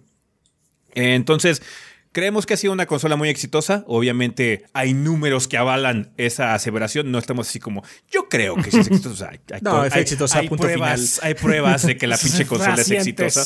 Esa madre está con tendencia de superar todas las expectativas que se tenía. Parece que va a destronar por fin a una consola que ya debió haber sido destronada desde hace mucho tiempo, que fue el PlayStation 2, así como para que le diga para que haya vendido más eh, unidades. Entonces, obviamente es una consola que ha conectado muy bien con el público, que ha conectado muy bien con la idea o el concepto central que tiene, ¿no? Pero gordos, díganme qué les ha gustado del Switch, qué no les ha gustado, si es que quieren comenzar con algo en particular. Pues creo que a mí lo que más me ha gustado del Switch es que su librería se siente mucho más dinámica y amplia, básicamente, que las últimas dos consolas de. de. Pues de Nintendo, ¿no? definitivamente. Eh, hay. Es muy sabido que la mayoría de la gente que compra. Perdón, que tiene una consola de Nintendo solo juega juegos de Nintendo. Sí. Pero la ventaja de que tenga tantos números allá afuera, tantas consolas, tantas unidades en las manos de, jugadores, hace que sea atractivo sacar juegos pues third party y sí le saquen varo, básicamente, ¿no? Eh, entonces, sí, obviamente tenemos Zelda, obviamente tenemos Mario, tenemos, no sé, Fire Emblem, tenemos eh, Animal Crossing, los Pokémon, tenemos como juegos muy obvios de Nintendo. Eh, pero, o sea, también puedes jugar Divinity ahí. También puedes jugar Disco Elysium. Puedes jugar también Hollow Knight. Monster Hunter. Monster Hunter. O sea, me gusta más el hecho de que, a pesar de que es una consola para la tele también, tiene realmente el poder de la portátil. Que las portátiles de Nintendo siempre han tenido una librería fuerte, third party. Sí. Eso es creo que el mayor logro de parte de Nintendo. Porque el Wii tenía muchos juegos third party, nadie los compraba. y eran muy malos. Eran muy malos. Sí. Había joyas, indudablemente había joyas. No estoy diciendo que todos, pero una gran mayoría eran muy malos. Eh, y el Wii U, pues. No hablamos del Wii U. Ajá. Entonces, este. me gusta mucho eso, que los jugadores que tienen una Switch también pueden eh, disfrutar juegos de otras compañías, porque de hecho lo que he sentido desde que salió el Switch y han pasado estos años, es que la gente que es fanática de, Nintendo o que solo compra la consola de Nintendo porque solo puede comprar una generación, ha bajado su tono de agresividad en Internet porque ya pueden probar estos juegos. Y creo que eso es muy sano. Sí. Simplemente así como, oye, este juego está muy vergas, ¿no? Y en vez de contestarte, no porque no es como Mario o lo que sea, porque eso es muy común, banda, ahora es sí está muy vergas, porque ya lo probé también. Y eso me encanta. Me esa, encanta eh, que... esa respuesta solo aplica cuando hablamos de Sonic, pero sí continúa. ¿ah? Sí, bueno. o sea, enterado, Chief. Este, este, pero, o sea, me agrada mucho que la gente que ahora tiene, que compró una consola de Nintendo tiene esa posibilidad y realmente la está aprovechando. Eso, eso, eso me, agrada, me alegra mucho. Porque es una consola que vale la pena, vale la pena tener porque muy posiblemente el juego que quieras va a salir, ¿no? Eso va a ir disminuyendo a lo largo de los años, porque pues obviamente tenemos dos consolas de mucho más caballaje. Pero indie, o sea, estamos hablando mucho de la escena indie, o sea, asumes que cosas de alto perfil o sea, lo intenta, pero es que sí lo están intentando con las versiones cloud, que son muy malas. Sí. Pero lo están intentando, pero claramente la gente ahí sí no está respondiendo. Está diciendo, es que sí son muy malas estas versiones. Pues sí, también es, muy chiquito. O sea, estamos asumiendo que cosas muy grandes. ahorita igual y bromeamos con el Street Fighter 6, pero muy probablemente Street Fighter 6 no vaya a estar en el Switch, ¿no? Por obvias razones, ¿no? Pero bueno, lo que me gusta es que sí ha habido. Eh, o sea, hasta Death's Door salió hace poquito y pues, la gente de Switch lo pudo probar, ¿no? Y eso me gusta mucho, me gusta mucho que la gente pueda, le saque más jugo a su consola más allá de solo lo que está en, el ecosistema de esta, porque pues enriquece la visión de la gente. Al final del día, es, mucho más padre tener un ambiente donde la gente pues se moja de otros, se empapa de otras cosas, porque... De otras cosas. Fans de Nintendo que solo juegan Nintendo, oh boy son, son especialitos. Pues lo que tienen es una visión muy sesgada de las cosas. Y luego, por lo mismo, lo que dicen son cosas como esto nunca se había hecho y así como, pues, claro que sí se había hecho antes, nada más no lo has jugado tú. Y creo que ese, ese tipo de comentarios ha ido disminuyendo y yo lo disfruto mucho, disfruto mucho más eh, checar noticias, trailers, eso de juegos de Nintendo de esta forma, porque la gente ya está más tranquila, sabe que tiene una visión más grande, ¿no? Obviamente, esto no es dejando al lado el excelente trabajo que ha hecho Nintendo en tener una librería constante en el Switch muy padre. O sea, la librería del Switch está cabrona. Está muy chingón. Tan solo este año va a estar puerca. O sea, si sí se logra concretar todos los lanzamientos que tiene planeado Nintendo, que estamos hablando de eh, el juego de Kirby, eh, va a haber un eh, el, museo de Fire Emblem, probablemente tengamos el de Breath of the Wild 2, vamos a tener un nuevo Pokémon ahí para la gente que le llame la atención. Entonces está puerco el asunto. Aparte, Splatoon 3 por ahí perdido también, entonces puta, está cabrón. Sí. Han tenido también el suficiente éxito para que empiecen a revivir cosas. O sea, regresó Metroid. Sí. Y eso es porque ha vendido mucho. Y pues si vendes mucho, hay un porcentaje que va a, jugar Metroid, no importando qué pase, ¿no? No, pues sí, también cosas como este el Advance Wars que también va a llegar en va a regresar próximamente. mini revival, sí. Entonces, digamos que todo este éxito de Nintendo hace que eh, eh, eh, Nintendo como compañía me guste más hoy en día. porque está sacando juegos muy buenos, mucha gente no le gusta el hecho de que te revendan el juego del Wii U. Entiendo perfectamente, o sea, quizás muchos de ustedes lo compraron en el Wii U y tienen que pagar otra vez 60 dólares porque, bueno, los juegos de Nintendo rara vez bajan de precio. Eh, bajan de precio en su tienda, estoy hablando, porque, o sea, sí puedes cazar ofertas así como en Amazon, ¿no? Pero, o sea, como en su eShop y eso es difícil que bajen. Eh, entiendo eso, como que no les guste que tengas que comprarlo de nuevo. Porque está culero. Completamente, completamente de acuerdo. Pero lo que me gusta es que por lo menos estos juegos tienen una segunda oportunidad. Muchos juegos buenos del Wii U, lo hemos dicho, desgraciadamente no los probaron porque pinche Wii U no vendió ni madres. Entonces, pues sí, qué bueno que estén llegando al Switch. Mucha gente tiene Switch, mucha gente tiene la oportunidad de probar estas cosas. Hubiera, estado, padre ver un poquito más de esfuerzo por parte de Nintendo, así, tener mínimo, o sea, que hicieran mínimo el Sony, así, bueno, te va a costar 10 dólares el upgrade a la nueva generación. pero ni, no, ni eso van Ni eso. ni eso. Full price, perro, te guste o no. Así es. Pero bueno, por lo menos le da una segunda aire porque hay juegos del Wii U muy buenos. Lo que estaba chafa era la consola. Sí. Eh, era difícil de usar, era molesta de usar. Eh, muchas cosas. No hablamos de Wii sí, pero el Switch pues remedia todo eso. El, Switch es una super consola.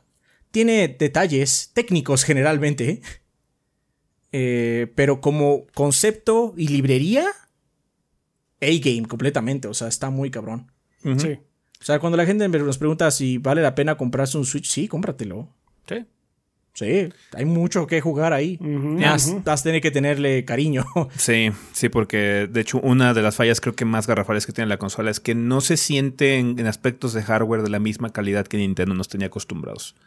Nintendo sí solía ser famoso por tener productos que eran a prueba de niños. Ah, porque saben que mucho del target era pues, infantil, ¿no? Los cuentas, Los DS, los 3DS, cosas así. Aunque sí tenían sus problemas, el D-pad o el, stick ese analógico que tenía la, el pad ese circular que tenía, no me acuerdo cómo se llama. Eh, a veces se podía zafar, cositas así. En general la consola era maciza, las, las partes móviles aguantaban, todo ese tipo de cosas. El Switch es particularmente delicado. Y eso se ha reflejado mucho con problemas que tiene de hardware, que por ejemplo cosas como el ventilador que le pasó a tu Switch, Adrián. Ah, sí, de hecho, mi, Switch, que es día uno, básicamente. Sí. Ahorita tengo, no lo he hecho, tengo que cambiarle el ventilador. No puedo jugar en la tele. Si lo conecto, el ventilador pues empieza a hacer más ruido eh, y se calienta y se apaga porque tiene un problema con el ventilador. Que no es un problema raro, banda. Sí, no, es un problema conocido. Cabe aclarar, es un problema conocido, pero bueno, no, es tan, conocido como el drift. El drift, que es un, problema muy grave, particularmente para consolas light, porque, o sea, la ventaja que tienes con un Switch normal, ya sea OLED o, el otro, es que, ok, mínimo arreglas el Joy-Con o cambias el Joy-Con o lo que sea. Como el Lite es un solo organismo que no se mueve, eh, es más difícil. Es más difícil arreglarlo, ¿no? Entonces, sí mecánicamente, eh, en aspectos físicos, creo que es un mayor problema. Eh, la verdad, sí, la calidad del hardware se siente inferior a lo que Nintendo nos ha ofrecido en el pasado en muchos sentidos, pero eh, en cuestiones de plataforma y de software, como mencionas, sí creo que estamos complacidos. Tú, Rafa, ¿qué, te gustaría comentar sobre el Switch? ¿Cómo ha sido, cómo sientes que ha sido tu experiencia en, estos cinco años que ha, existido la consola? Igualmente también estoy muy contento de que, pues como bien menciona Adrián, que mucha, muchos de los juegos que anteriormente pues no se habían podido eh, experimentar en una de las consolas de Nintendo, pues que ya estén ahí. O sea, un gran ejemplo de eso es Skyrim, que eh, Para siento muchos fue la primera oportunidad. Para muchos fue la primera oportunidad que tuvieron para probar Skyrim y básicamente ya estar in the know, estar en- con los memes y demás. Sí. Y realmente sí, experimentar eh, pues la maravilla que es ese juego de mapa abierto, porque sí es, es- es buenísimo incluso al día de hoy. Em, entonces sí, eh, para básicamente aminorar esa sensación de eh, yo, te- yo solo juego juegos de Nintendo y todo lo demás que no haya jugado es una porquería, básicamente porque no lo he jugado. Eh, pero bueno, también a mí me gusta mucho, sí me gusta mucho la portabilidad, me gusta que es una consola que es fácil de, de estar moviendo. O sea, a lo mejor no es así de que, ay, si me lo llevo para mi, eh, para el trabajo o algo así, me lo voy jugando en mi... eh, Mi ¿Cómo monstruo. se llama? el monstruo. No, no lo voy jugando eh, camino al trabajo o algo así, eh, o para mi cita con el médico, lo que sea, pero para nosotros que luego estamos lidiando con consolas eh, todo el tiempo, intercambiando una y otra, eh, eh, aquí en nuestras estaciones de trabajo, para mí sí ha sido muy... El, el Switch es la más cómoda de mover en general. Eh, y pues también con eso de que ah, pues me lo puedo llevar al cuarto. Estoy jugando un juego, me lo puedo llevar al cuarto y no, y no pierdo mi progreso. O sea, ese, ese, um, esa portabilidad sí, la verdad, fue una gran idea que sí resultó ser bastante cómoda.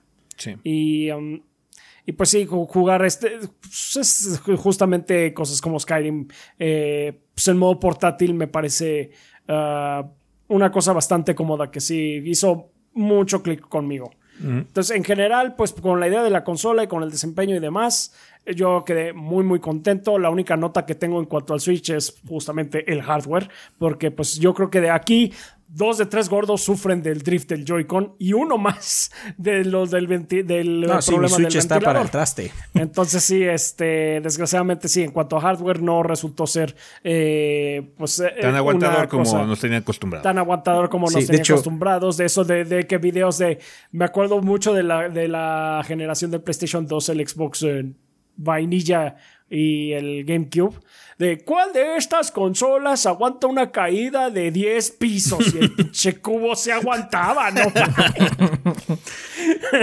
De hecho, mi Switch es el más manoseado porque, pues, es el primero que tuvimos. Pero aún así, pues está. O sea, yo ya, yo ya cambié Joy-Cons y luego vino lo del ventilador, así como. wow. Sí, sí, sí. De hecho, cabe aclarar que en la reseña de Shin Megami hablamos del ventilador chifla. No usamos mi Switch para ese tipo de cosas. Fue en el de Rafa y en el de Ezequiel. Sí. Mi Switch no está considerado para ruidos y eso porque pues el mío tiene un problema con el ventilador, entonces no lo usamos como Como referencia. eh, como barómetro, sí, no lo usamos como referencia. Es, Shin Megami yo lo jugué puro portátil. no sé cómo se ve en la tele. no podía jugarlo, o sea, ponía en el dock, empezaba a verlo y sonó, y de repente decía, el, el Switch está muy caliente, se va a apagar en plac y se apagaba. Se va a pagar en 5. Oh. Este. Entonces, sí, eh, lamentablemente el hardware tiene sus, sus bemoles. Eh, Algunos se pueden arreglar. De hecho, el ventilador este, se puede arreglar con relativa facilidad.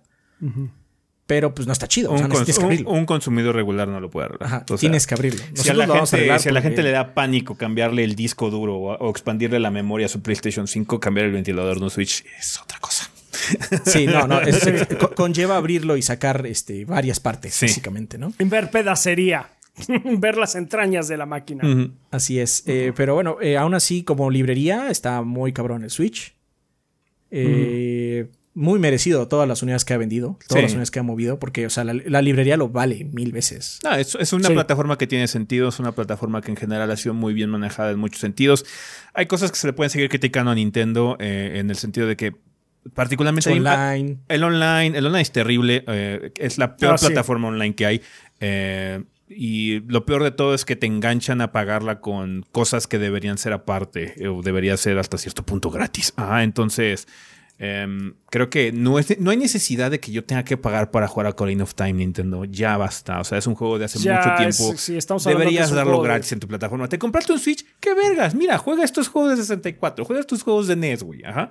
Em, entonces... O mínimo, o sea, si lo hubieran metido todavía al sistema online normal, es de. Ok. Fine. Porque el sistema online normal era Bueno. muy barato. Ajá, pero ahorita sí. Sí. la verdad, es un. Es un es, es- es- no vale la pena pagar esa porquería. dólares al mes por esta No, no, al año. chingadera. Al año. ¿Al Son año? 60 al año. No vale la 60 pena. al año. 60 al año por esta chingadera de todas maneras. sí. No, porque aparte No, no, los no. juegos que juegas en el online están muy malos, la infraestructura generalmente es muy mala, los juegos de Nintendo en particular también tienen online muy este criticable o a veces ni siquiera funciona y lo hemos probado constantemente. O sea, el, el último que tuvimos es que no podemos jugar ni siquiera Mario Party. Ajá. Entonces sí. Em, hay cosas que se pueden criticar. Digo, lo de la situación de que no rebaja sus juegos, que es así como, "Güey, no mames, ¿por qué no puedo comprar Breath of the Wild ya como por 15 dólares? Ajá. Entonces, eh, ese tipo de cosas son muy de Nintendo, pero en general es más positivo lo que ha, lo que ha este, eh, eh, traído a la Lo mesa esta nueva plataforma. Switch. Sí, ent- tío, yo, yo realmente nada más estaría haciendo eco de muchas de las cosas que están haciendo. Estoy muy complacido con de hecho que haya indies ahí que pueda disfrutar. La portabilidad es muy padre. eh, la versatilidad en general de la plataforma y la idea tiene mucho sentido. Entonces, fue una consola muy bien pensada, muy bien planeada en muchos sentidos. Y pues creo que por lo mismo está reflejado en el éxito que tiene y el éxito que va a seguir teniendo, porque se ve que ahorita Nintendo ha demostrado que no tiene como mucho, mucha urgencia de dejar de vender Switch, básicamente. Entonces. No, no, no. ¿Para qué? Está vendiendo. Siguen vendiendo. Entonces, sí, indudablemente eh, una plataforma que nos ha dejado muy complacidos los últimos cinco años. Y pues queremos saber de ustedes, banda, que nos digan qué onda, cómo han sentido su experiencia con esta plataforma de Nintendo, qué les ha gustado, qué no les ha gustado, qué les gustaría ver diferente, si es que hay algo que les gustaría ver diferente. Entonces, eh, díganos en la vida después del podcast cuál es su pensamiento ahorita, reflejando un poquitín ahorita que el Switch está cumpliendo cinco años de existencia, o por lo menos de tenerlo en nuestras manos. ¿Va que va? Bueno, banda, eso ya todo con respecto al tema de la semana. Vámonos a comunidad.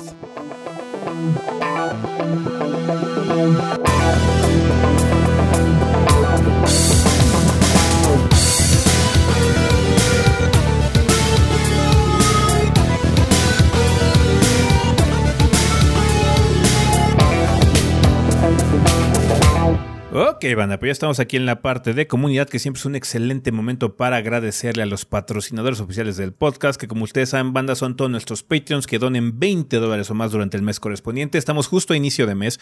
Muchísimas gracias a toda la gente que se ha quedado con nosotros en nuestro esfuerzo en Patreon.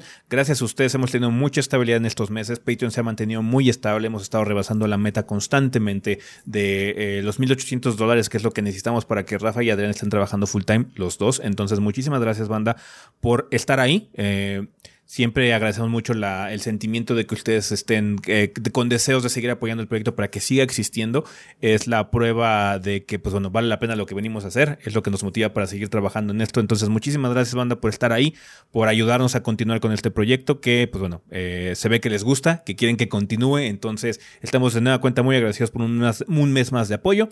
Así que, pues bueno, si no lo sabían, banda, los invitamos a checar patreon.com diagonal 3 gordos B por si desean apoyar este proyecto con cantidades tan manejables como un dólar al mes. Con un dolarcito al mes, ustedes pueden ayudarnos a que haya mucho más gordeo para más meses y años en el futuro. Rafa, ¿quién patrocina el podcast durante el mes de marzo? Muy bien, durante el mes de marzo nos patrocinan Sam's Dark P, que nos dice, muy buenas gorditos, otra vez me olvidé de mandar el mensaje, pero no pasa nada. Esta semana me gustaría compartir con ustedes una pequeña crítica al juego del año, o sea, Elden Ring. La crítica mundial se ha rendido a sus pies y para qué negar, yo también he caído ante sus encantos, pero no puedo ignorar el gran talón de Aquiles de Sir Miyazaki y compañía, o sea, la cámara. Simplemente es algo que no le puedo perdonar puesto que no lo han mejorado desde hace tiempo. Han pasado generaciones de consolas y la horrible cámara sigue ahí. Los tres Dark Souls, Sekiro y Bloodborne sufren la misma maldición. Ha llegado el momento de hacer entender a From Software que la tiene que mejorar. Eh, ok. ¿Cómo? Yo no tengo Bueno. problemas con las cámaras, pero bueno. si tú tienes hecho, problema con la yo cámara, tenía- pues O sea, en Dark Souls 1, yo tenía muchos problemas con la cámara. De hecho, creo que es una reseña. Pero se han ido corrigiendo esos errores. Lo que puede ser es que no le guste cómo se siente, indudablemente. Sí, ¿no? sí, o Porque sea, puede- la cámara sí es muy similar. Sí. Puede ser, puede ser una situación de FOV, de Field of Vision también, eh, y cómo funciona, porque quizás tener ajustes un poquito, eh, particularmente en Elden se siente que podrías ver más un, po- más, un poco más del escenario, porque ahora es mapa abierto y cosas así, tener un poco más información. Pero bueno, cada quien, ¿no? Obviamente, todos tienen sensibilidades diferentes, eh, pero personalmente. Digamos que la cámara Yo- no está entre mi lista así de las cosas que tiene que arreglar No, Software. no mis rendimiento. rendimiento. Tienen que arreglar su rendimiento. La, sí, la cámara, la, la verdad para mí la cámara es así como que el mejor menor de los problemas, digamos que... eh, puedes ajustarla de acuerdo también al enemigo, porque hay enemigos que funciona mejor la cámara cuando e- efectivamente les estás haciendo target y hay otros que eh, resulta mejor cuando tienes la cámara libre. Dependiendo de contra qué te estés enfrentando, porque pues eso puede afectar tam- eh, un poquito pues cómo se mueve tu mono y demás. Pero el rendimiento es objetivamente Malo. lo peor que tiene. Sí, pero cada quien, cada quien. pues, a Sams no le gusta la cámara, entonces, pues sí. Él, Está él- bien, él está está bien. pidiendo que la arreglen. Pues sí, ojalá te hagan caso. El mejor ejemplo que se me viene a la mente son los eh, juegos de 3D Mario que 3D de Mario que desde Mario 64 hasta Odyssey han tenido una mejor cama- una mejoría de cámara muy notoria. Mm, pues sí, pero es un tipo de juego diferente, no sé. O sea, lo que puedo decir es que si, si te molesta, pues no podemos hacer nada, sí, ¿no? no, no podemos. Lo que no sea, sé es cómo de hacer lo que tú dices, hacerle entender a From que esto no funciona. Pero es que no he visto a mucha gente porque quejarse no de la veo, cámara. no veo a gente general. quejándose de eso, Ajá. especialmente, o sea, por eso pregunto supongo, cómo. supongo que es por el hecho de que tiene problemas como más obvios. Ajá, y digo, quizás Sí, haya gente que tenga problemas con la cámara, pero es el menor de los problemas, ¿no? La neta. Personalmente Pero yo bueno. no sentí en ningún momento de mi experiencia que se interpusiera así como, ah, es que ahora la cámara me jodió, ¿no? Pero quizás es pura costumbre, no sé, igual es esa situación. Y Eh, simplemente estamos acostumbrados, Ajá. pero bueno, Sí. o sea, yo lo que he visto es que en foros y todo eso, la gente se está quejando así como, ¿por qué el porte PC es porquería? y por qué el juego no Que sí corre lo bien es. en las consolas nuevas, por lo menos. Sí. Ajá. Que no lo hace. que no lo hace. Entonces, este, o sea, es- esos son como los errores más grandes y más obvios. Entonces, obviamente, pues la discusión va para allá. Sí, Por eso igual, la igual hay más de gente cómo- que tiene esa situación, sí. Pues no sabría cómo hacerle entender a From eso. Así es. Sin más que decir, gorditos, espero escuchar su opinión. Cuídense y feliz semana. Pues eso, básicamente, creemos que hay problemas más graves que la cámara. Sí, tío, yo personalmente no sentí un problema, pero tío, puede ser que ya esté muy acostumbrado. Igual ya sé cómo usar esas herramientas, pero ah, no, sé, no, no, no, no pensé cuando estoy pensando en el Ring, ah, es que la cámara. no, en ningún momento, sorry. Postdata, muchas gracias por los consejos de la tesis, los tendré muy en cuenta. Ah, pues muchas gracias y pues eh, mucha Suerte con suerte con esos. Luis Ramírez eh, dice, mi primer mes de Lord Bon Bon, solo les deseo éxito en los meses venideros y para comentarles, hace cuatro años busqué un podcast que me gustara de videojuegos, descargué el de los tres gordos bastardos y pensé, suenan tetos y orgullosamente es el único podcast de videojuegos en español que conecté, gracias gordos. Pues sí De nada. somos. De nada. De nada. La historia de este proyecto está lleno de gente que dice, ustedes son unos mierdas, su humor está de la chingada, bla, bla, bla, cinco años después. Gordos, ¿por qué no salió el podcast? Son las siete con uno. De nada. De nada. ¿Dónde está su reseña de King of Fighters? Ya no puedo existir si ustedes no me dicen si lo compro o no. Así como, Pero ah, bueno, cinco pues, años antes, su pinche humor está de la verga. ¿Por qué no se Sí. reseña sin su... Pero nada, siempre regresa. Hay más reseñas sin nuestro humor. Hay casi 500 minis. Hay 500 mil y sin realmente nuestro humor a toda pastilla está súper diluido si acaso. O sea, Pero bueno. casi 500 minis, banda. Así es. Eh, pues muchas gracias, este, a Luis Ramírez. Camilo Darmian. Hola gorditos, ¿cómo están? Espero que estén bien.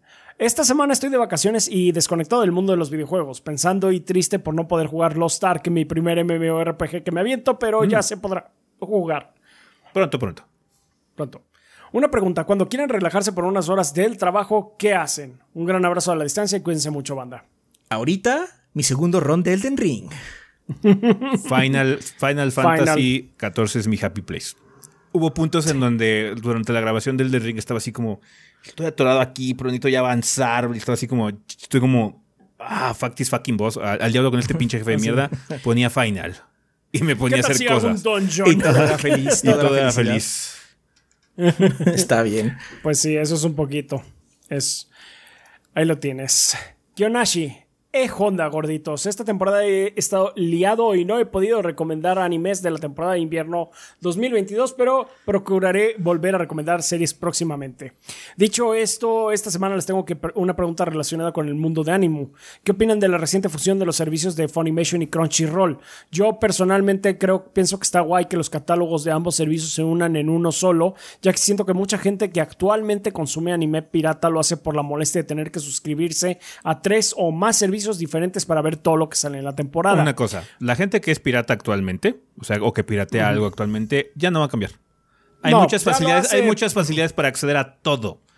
Para acceder a juegos, para acceder a anime, para acceder. O sea, puedes ver Crunchyroll, la serie del momento, nada más con una pinche semana de retraso gratis. Tienes que ver anuncios y lo que quieras, pero lo puedes ver gratis.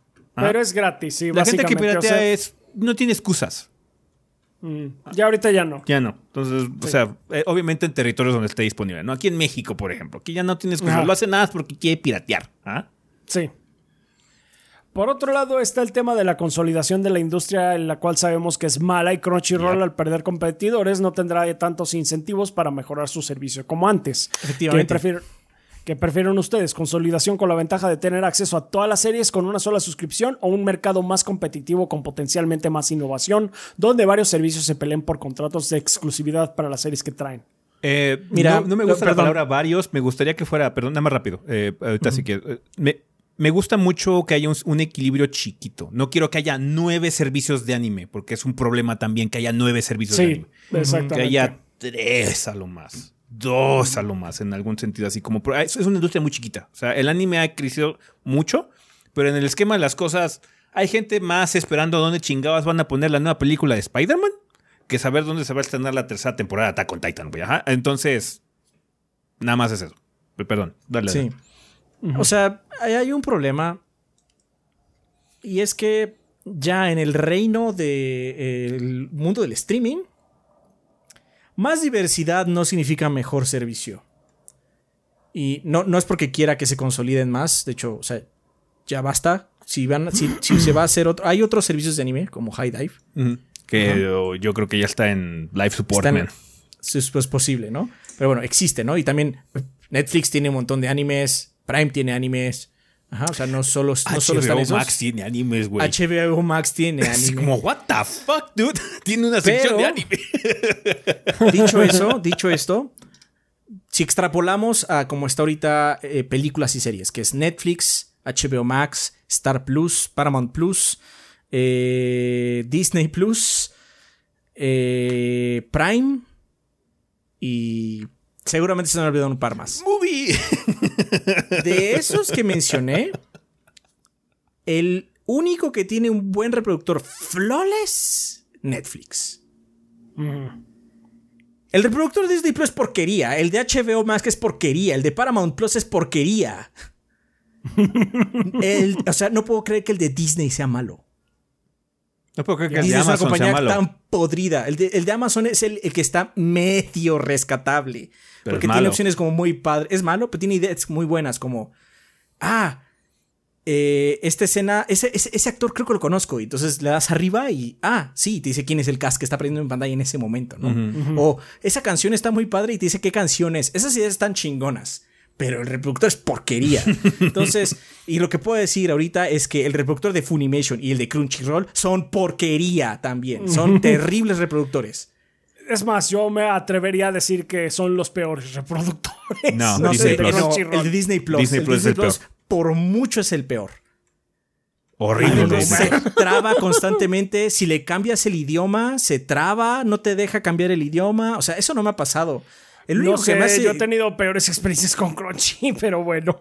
O sea, a mí Crunchy me da broncas, pero no al nivel de cambio de idioma, porque bueno, en Crunchy no cambias de idioma, pero No. cambio de idioma y no puedo ver, tengo que salirme de nuevo y volver a meter. No, aparte por el sample size. He usado más Crunchyroll a lo largo del tiempo y he usado muy poco Disney Plus. Y lo poco que usé Disney Plus tuve más problemas que todos los años que he usado Crunchy. Entonces, Entonces, sí. o sea, Disney Plus es una porquería y me sorprende que sea así de malo, considerando que pues es Disney. Dis- Disney tiene, tiene- si alguien tiene dinero es ellos. Este, Entonces, um, lamentablemente tu idea de que, bueno, haya más diversidad y entonces se mejoren los servicios, eh, no va a pasar porque no ha pasado. O sea, hay mucha diversidad en todos estos servicios. Ah, Apple Plus es el que se me olvidaba, perdón. Este, entonces, no lo he probado. Todos esos servicios tienen reproductores horribles y tienen una interfaz de usuario espantosa. HBO Max, buscar algo en HBO Max me da, me da, me, me da urticaria. Ah, sí. Es horrible Bus- buscar es algo en horrible. HBO Max. Buscar algo en HBO me, me- me molesta. Buscar algo en Prime y que tu pinche teclado virtual sea lento. y te diga, estás tratando de poner esta palabra, déjame en paz, déjame terminar de escribirla. me molesta, ¿no? Entonces, el problema de los servicios de streaming es que ahorita como está la situación, es que son un, es, un vertedero. Mete todo lo que tengas, gasta lo menos posible en, infraestructura, porque la gente va a querer verlo, no importa si la experiencia es mala o buena. No, lo que, lo que, lo que están contando básicamente es en la exclusividad del contenido. O sea, es que no importa qué tan malo sea el servicio, la gente lo va a contratar porque es el único lugar donde pueden ver la nueva película de Spider-Man, la nueva película de... de Batman, o Duna, o lo que sea. Entonces, el servicio puede estar de la verga. Lo que importa es el contenido de la película, porque la película sí está chingón y todo lo que quieras, pero el servicio está de la verga. Sí, entonces, pues, lamentablemente no veo que pase eso si tuviéramos más de anime. Tampoco se arreglaría. Sí quiero que se arregle.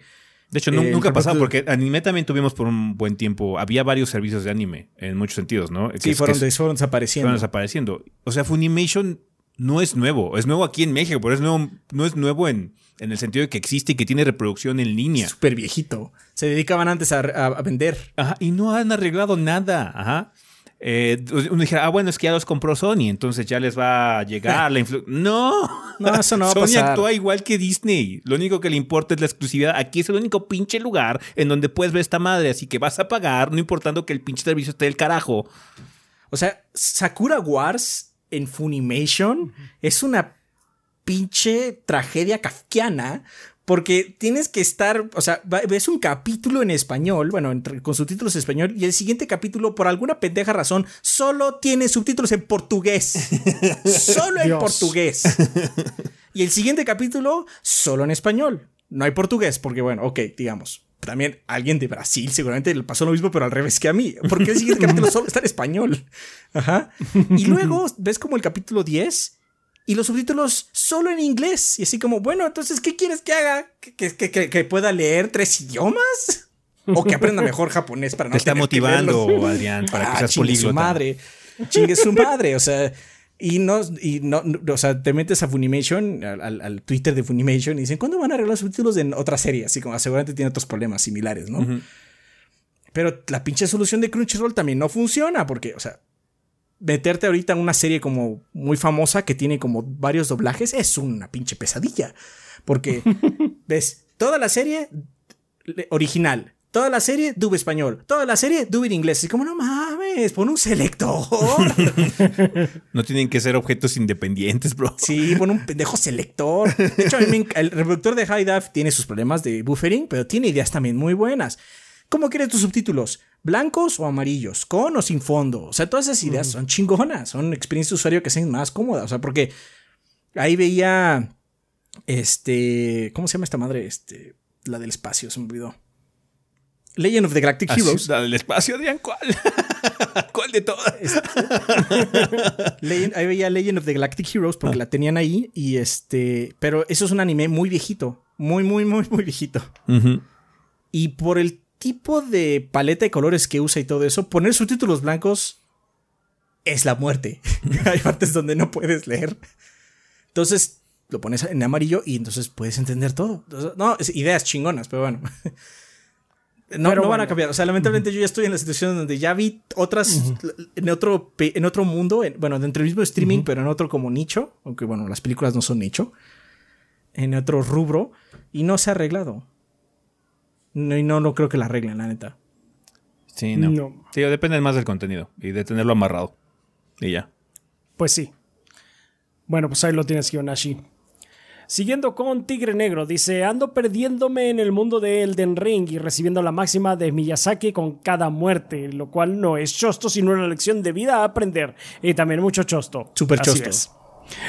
Pregunta conflictiva de la semana. Hasta ahora, ¿cuál gana como si premio de la muerte más tonta en Elden Ring? La mía fue pararme al borde de un precipicio sobre el caballo y como tiene físicas de vuelta del caballo, terminé resbalándome y cayendo por el precipicio.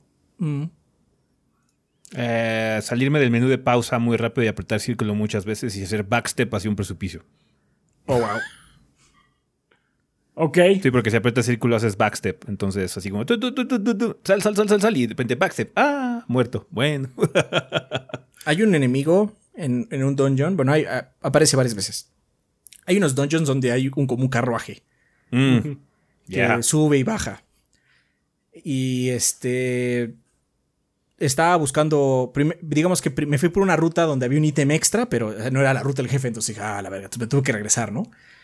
Y cuando me regresé, morí. Y por querer ir rápido, me le pegué al trasero de este enemigo, ¿no? Pero Ah, no me acordé que el vuelta. enemigo gira. Y al momento de girar, me pegó con sus blades. Y es insta death. Es insta, si lo tocas, si tu nariz roza al personaje te mueres. Entonces, este, así como, ah, no, fuck, that", y perdí mis pinches almas ahí abajo. Bueno, no Ah, son almas, los, este, las runas. Los- las runas. abajo. Ah, a, mí, a mí lo que me pasó es más, este, más bien error de novato. eh, que están en, cerca de un eh, campamento donde hay eh, caballeros eh, amontados, ahí patrullando. Y se me ocurrió que era buena idea checar mi menú en ese entonces. Entonces fue así de que así, pausa, este está, eh, que, que abras el menú, no pausa el juego. Y pues me lo recordaron de una manera, pues a la, muy a la Miyazaki. Entonces pues así perdí. Yes. It happens. Pues sí, it happens. Un saludo al Gabo, Adrián, tú eres el hombre, Rafa Pes Waifu y ese los pelones somos los más sexys, que el gordeo sea eterno. Gracias, Tigre Negro. Gracias. Ser Troid nos dice: Feliz inicio de mes, gorditos. Espero que ya estén listos para el verdadero GOTI de Last, Kirby, The Last of Kirby. Llegaré algo tarde a la fiesta de Elden porque todavía tengo que terminar Bloodborne, pero espero acabarlo antes de que acabe el mes. ¿Algún consejo para las últimas zonas? Eso sin contar el hecho de que todavía no me llega mi copia del Horizon y más con el hype que me dejó su reseña. No necesitas eh, muy- que te digamos muchos tips. No, si ya vas No. a llegar a la zona final, ya. Solo Sigue hay haciendo una lo que has hecho. hay una zona, nada más cerca del final, hay una zona donde es mejor correr. Es lo único que voy a decir. sí. Es mejor correr. sí, sí, ten, ten en cuenta eso. Y ya. Eh, eso es lo único que te voy a decir. Lo demás, pues ya, ya, ya llegaste. Sí. La pregunta de esta semana, ¿cuáles han sido los juegos más difíciles que han terminado al 100%? En mi caso se me ocurren tres ejemplos. Crack Bandicoot 4, Mario Sunshine y Celeste. Los últimos niveles parecen hechos por Satanás. Sin más que decir, me alegro de estar un mes más al pie del cañón, apoyando el gordeo. Postdata, estoy de acuerdo contigo, Adrián. Eh, Devil May Cry 2 is hot garbage. sí. O sea, me, me sorprende más bien que haya gente que lo defienda. Ah, pues, ya en gusto se rompen géneros, bro. O sea, si algo hemos aprendido lo- en todo lo que lleva de vida el proyecto es que siempre va a haber alguien al que le va a gustar. Hot la- garbage. Sí, hot garbage, güey. Time Commando, bro. Este, ¿Tú ¿Te acuerdas la época de Time Commando? no, que de repente salieron, llegan, de repente salieron muchos así como, a mí me encanta Time Commando, ¿de qué están hablando? Así como, wow, pero, pero pues. Hasta los mismos desarrolladores dijeron que lo hicieron así en caliente. Pero bueno, está bien. Sí, Este, pero bueno, sí, ¿qué le hacemos? Eh, no, pues yo no soy experto en ningún juego. Supongo que Souls es lo más cercano. Nunca le he sacado. Bloodborne es lo más cercano. No le he sacado el platino, pero I could. O sea, ya ¿No tengo. el platino? No. No, Pensé- no, no. Sí, con mucho que has jugado yo pensé que sí. Sí, o sea, realmente nada más me falta este. un final. O dos, no me acuerdo, pero sí, este. O sea, hiciste lo más difícil, ¿no? O sea, ya ¿Qué, hice lo más qué- difícil. qué es lo de las, este, los. Chalice Dungeons? La Sí. reina. Sí, el ya, de la ya, reina. ya, ya maté a la reina, sí. Ya maté a, a la Queen Yarnam. O sea, he, ju- es- he jugado Dark Souls 1 y 3 los he acabado siete veces. Eso es como lo más, pero no, ni- no, no tengo el platino. Porque soy Sí. terriblemente malo haciendo las quests así como de los personajes. De tienes que seguir este. Y ahora regresa aquí y habla con eso. Soy pésimo para eso. Y me da una hueva eterna checar una guía para esas mamadas. Entonces no lo hago. Solo juego el juego como se me antoja. Lo que hago son diferentes builds. De hecho, Sí. eh, en, en Elden, el primer, el de la reseña, hice la, la hice este The Wall, que con mi escudo y un arma, y sí tenía magia porque necesitaba proyectiles. Ahora traigo doble. Mandoble. Pues sí. Es lo que hago. No, no, no. Si 100, 100, no. Sí, al 100 como que no se me ocurre. No, yo al ciencia he Pero sacado, sacado varias cosas. Que yo tengo personalidad muy adictiva y cuando algo me gusta, sí, sí me pongo a jugar así cabrón. O sea, de los primeros que me acuerdo es eh, cosas como Devil May Cry 3, obviamente todos los Souls, excepto eh, algunos que sí no- me ha dado huevo a sacar el platino, pero le he sacado el platino a Bloodborne, le he sacado el platino a Sekiro, le he sacado el platino al, al remake de Demons. Y estoy conspirando a ver si le saco el platino a Elden, porque se ve, se ve asequible. bueno, sí. Sí hay un juego que, que le saqué 100% y era difícil sacar todo. GoldenEye. Mm, Ah, sí. Claro, claro, claro. hice Sí, hasta sí. complex. Hice hasta complex. Sí, sí, sí, ese sí estaba cabrón. Si mi Pero cartucho bueno. tiene la dificultad 007. Sí, muy bien. Ok, siguiendo con Bleeding Beetle, dice: Pedro Pérez Pereira, pobre pintor portugués, pinta preciosos paisajes para poder partir para París. Está bien. Ah, sí, Gracias, pues yo. Pues... Pero,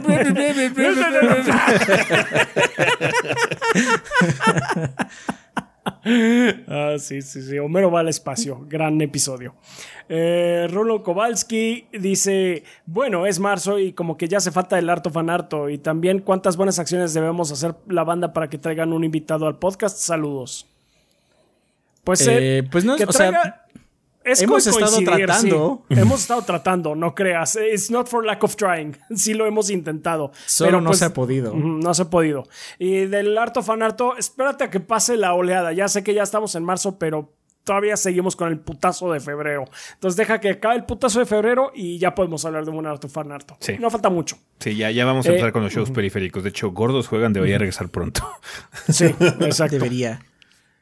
Mega Mario X4 nos dice, espero alcanzarlos, si lo hiciste. Banda, los invitamos a vernos en Objetivo Secundario en YouTube. ¿Recuerdan cómo en el mensaje pasado les dije que jugaríamos Minecraft mientras me quejaba de Amazon por retrasar mi entrega de Elden Ring? Bueno, para nuestro capítulo 80 jugamos Among Us, mientras me quejaba de Amazon. ¿Quieren ver lo ingenuo que soy? Se lo recomiendo. Bueno, ok, pues ahí lo tienen, Objetivo Secundario. Está bien. Banda, en YouTube. Consultorio Dientes Limpios. Go- Gorditos, no sé cómo funciona Patreon. Aún les mando el mensaje para, eh, para el podcast.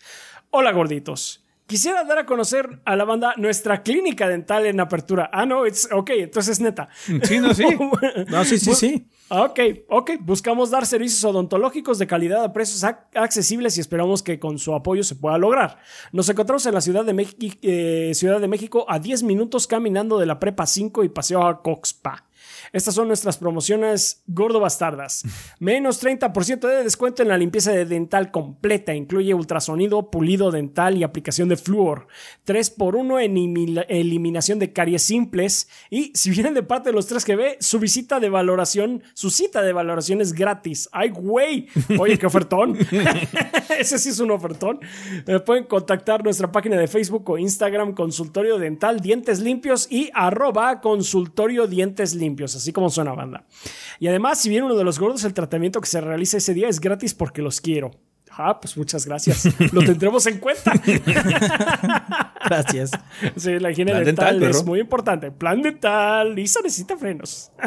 Está bueno. Ojalá que se vaya gente al consultorio Dientes Limpios. ya saben, Esperemos banda. que sí. Cerca de la Muy Prepa buenas. 5 y a Coxpa. Buenas ofertas. Un ángel guerrero nos dice saludos desde Critical Hit Pokémon Podcast, podcast de noticias y novedades en el mundo Pokémon. Se, reveló una nueva generación y con esta nuevos Pokémon iniciales. No les pediré que escojan uno, pero sí que les pongan nombres. Saludos y gracias por su apoyo. Hemos, lo que comentamos en la noticia del señor fue que parecen nombres que les pusieran los gordos. Sí, entonces eh, ya se los pusimos. O sea, la neta. O sea, solo hay uno que le diría patito.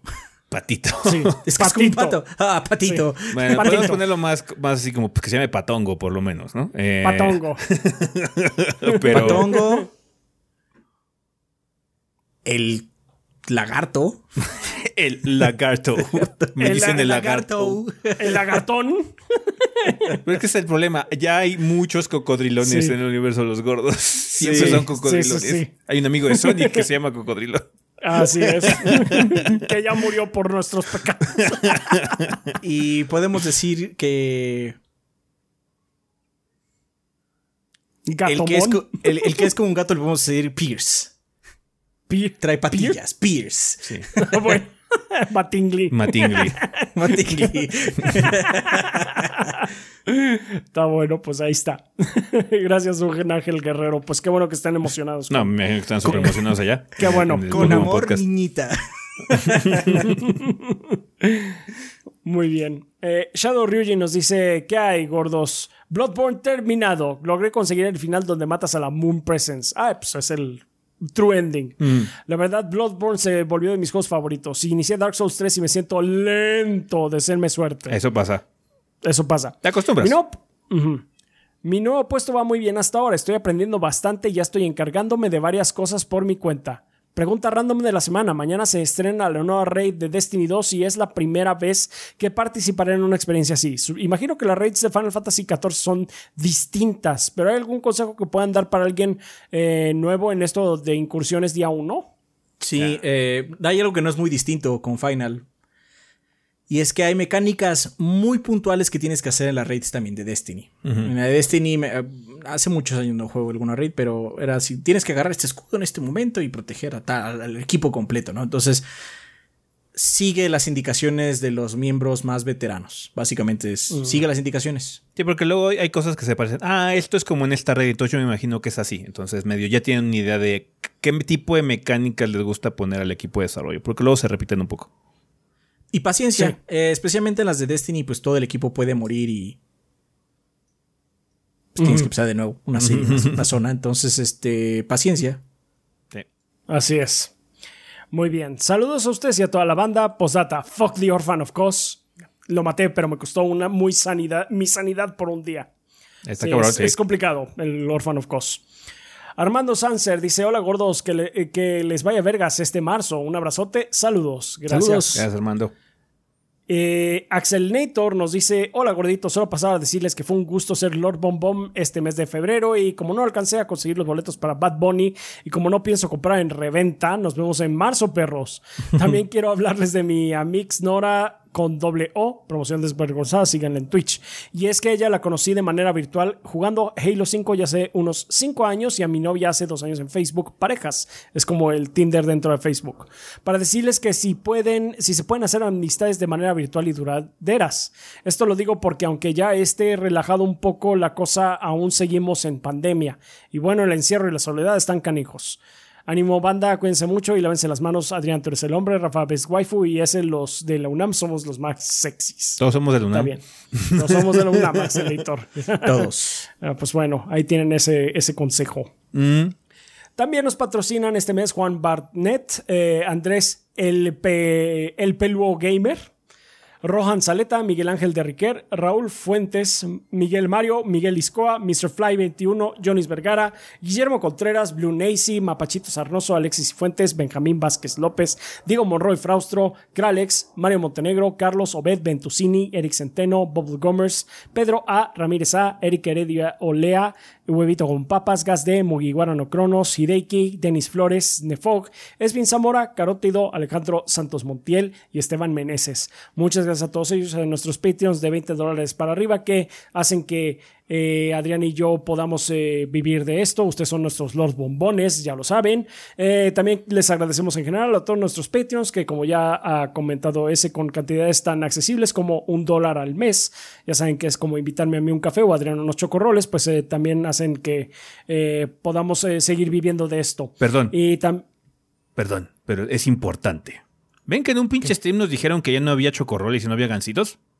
Oye, ah, sí, yo compré unas esta semana. That's a fucking lime. Es más, hasta hay unas nuevas donas que son gancitos y están cabronas, sí. Están bien buenas. sí, yo ya las vi. yo ya las vi. Bueno, esto es importante. Ok, el día de hoy dormiré tranquilo con esta, con esta nueva información. Testifico. Es real. Tanto vi las donas como los chocorros. De hecho, esta semana me comí los chocorros. Está bien, pues ahí lo tienen. su dinero funcionando, su, dinero funciona, banda. Entonces, muchas gracias. Ya saben que nunca es poco. Todo es muy significativo para nosotros. Y pues eh, les agradecemos muchísimo todo su esfuerzo. También a nuestros eh, suscriptores en Twitch que se la pasan ahí eh, viendo nuestras transmisiones y echando borras a la banda.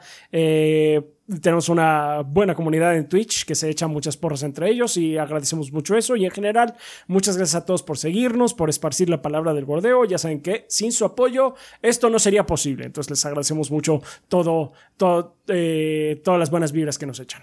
Así muchas, gracias, muchas gracias, banda. Apreciamos muchísimo eh, su esfuerzo y constante apoyo. Pues bien, vamos a pasar ya a la sección de preguntas, eh, que como ustedes saben tienen tres formas de participar en esta parte de cada episodio. Una de ellas es dejando su comentario aquí en la parte de abajo, en la sección de comentarios de YouTube. Por favor, nada más en la parte inicial de su comentario pongan la palabra pregunta para que nosotros sepamos que viene dirigida a esta sección, a ver si es elegida ahí. Si no, pueden hacer lo mismo en el post del podcast en la página en 3g.com.mx o en nuestro servidor de Discord en la sala para preguntas del podcast, que es completamente libre, banda. No tienen que ser ni Patreons, ni suscriptores en Twitch, ni nada. Solamente tienen que unirse al servidor de Discord, que es completamente gratis, que es discord.gg, diagonal 3 gordos B. Muy bien, preguntas como cuáles, como la del MF de la página que es Saludos tercia de seres de huesos anchos. Aquí les van unas preguntas para ver si son seleccionadas para el podcast. Los sigo desde Ble, cuando tenía Ble años. O sea, hace poquito. Este, Así es. como todos sabemos, todas las modas terminan cayendo. ¿Qué factores consideran que podrían llevar al modelo de Sony, o sea, de juegos AAA enfocados en narrativa, con vista a tercera persona, que terminen derrumbándose? Es innegable la calidad de la mayoría de estos juegos, God of War, Uncharted, The Last of Us, Spider-Man, Horizon, etc. Pero ¿creen que haya factores que los lleven a, a masa crítica y que dicho modelo termine siendo inviable y que Sony lo cambie por otro? Pues sí, siempre puede pasar, o sea, básicamente una de dos, o que baje la calidad o que no importa que baje la calidad, pero bajen las ventas. Por alguna razón. Sí. Ah, entonces. Sí. Em, algo, algo que ha denotado el, al- parte de la directiva de PlayStation a lo largo del tiempo eh, es que básicamente han apostado por esta em, filosofía porque ha funcionado. Em, en el sentido de.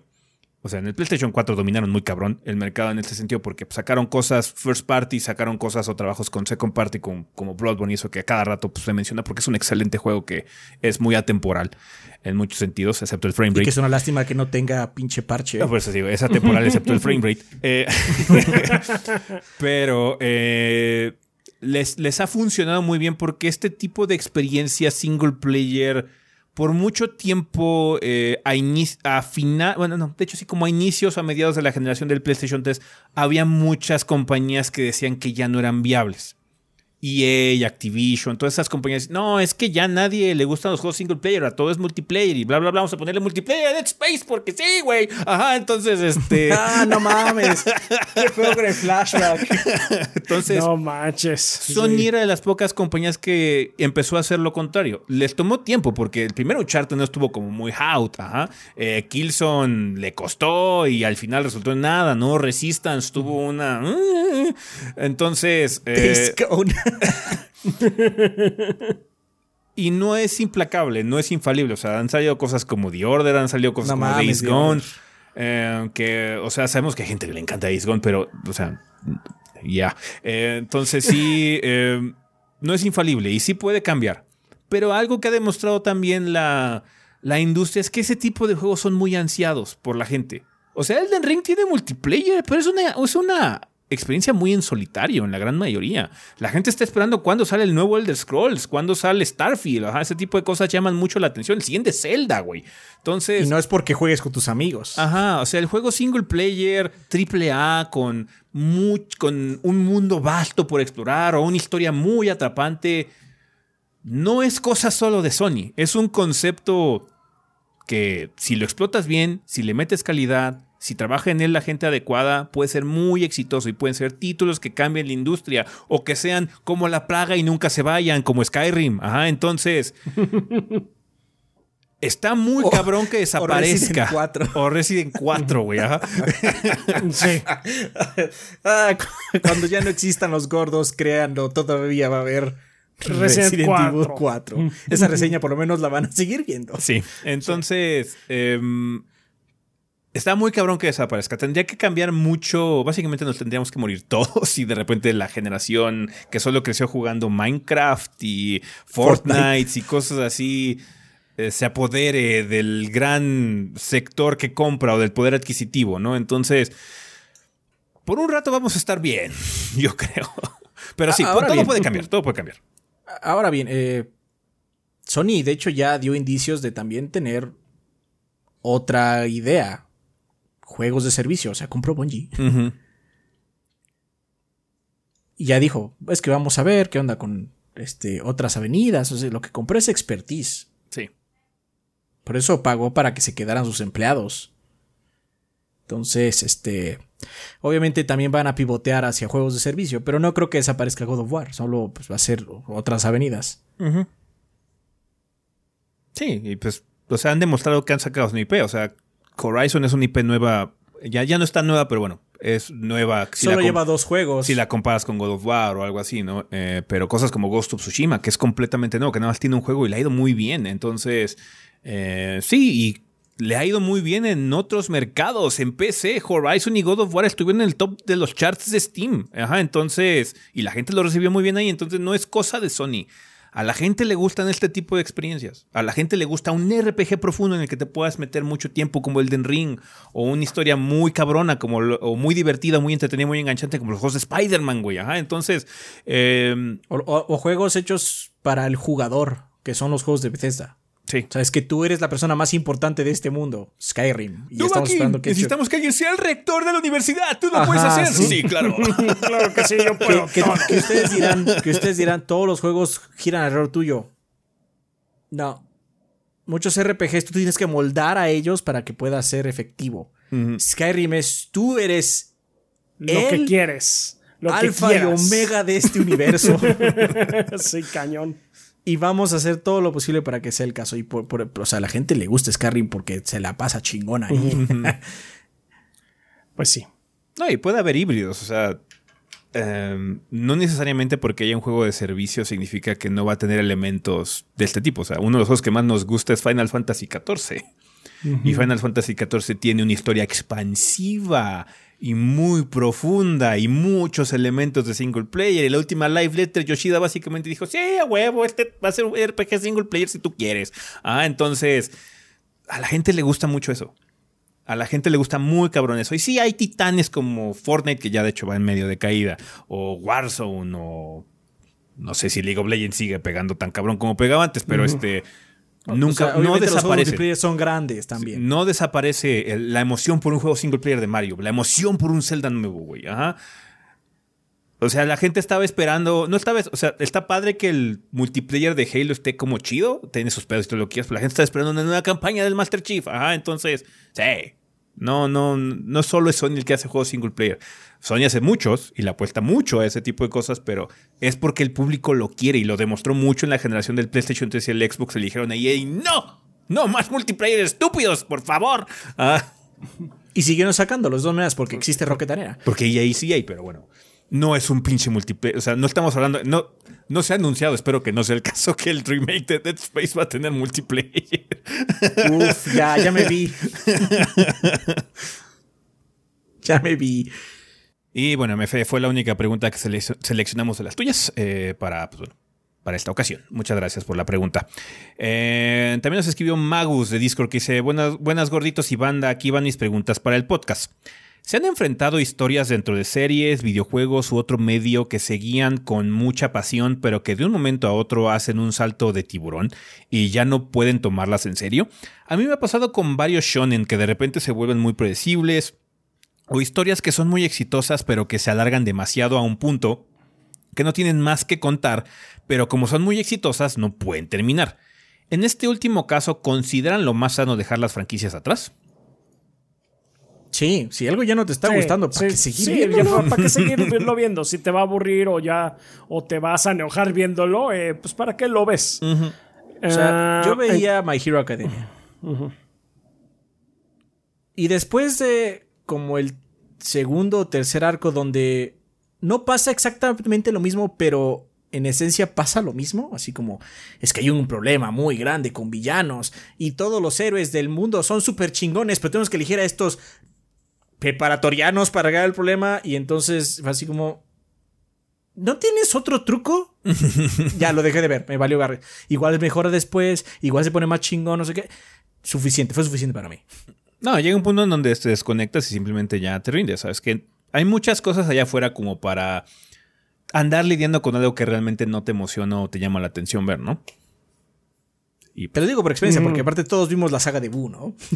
y la acabamos. Además. Sí, o sea, la recuerdo tan mal. O sea, me acuerdo mucho la de Cell, me acuerdo mucho la de Freeza y todo eso, pero la de Boo no me acuerdo ni qué pasa, güey, porque la estaba viendo en piloto automático, cabrón. Sí, o sea, a mí, a mí no me gusta la saga de Boo. Ajá. Pero la vi porque era un niño y decía, no, es que me gusta mucho Dragon Ball y tengo que terminar de verlo. Y viéndolo en retrospectiva, así como, no, la saga de Boo no me gusta. Ya. Ahora bien, si tienes todavía esta idea de seguir, sáltate cosas. De Super me salté un chingo de mierda. La neta, me valió verga. No me perdí de nada. Entendí todo de todas maneras. O sea, los shonen son historias tan sencillas que luego como que no importa tanto, ¿no? Luego. Ajá. Sí. Pero, sí. si algo ya no te gusta, déjalo atrás. Hay como muchísimas, hay tantos libros, tantos juegos, tantas series que no hay no hay momento en el que puedes decir, no, es que no tengo nada que ver. Si no tienes nada que ver es porque no estás buscando. Sí. sí.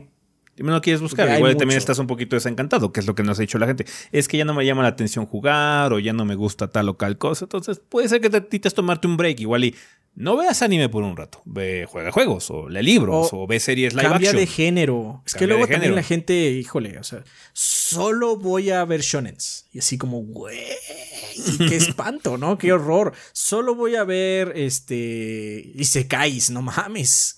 Ay, peor, güey, los son pura Tarea imposible.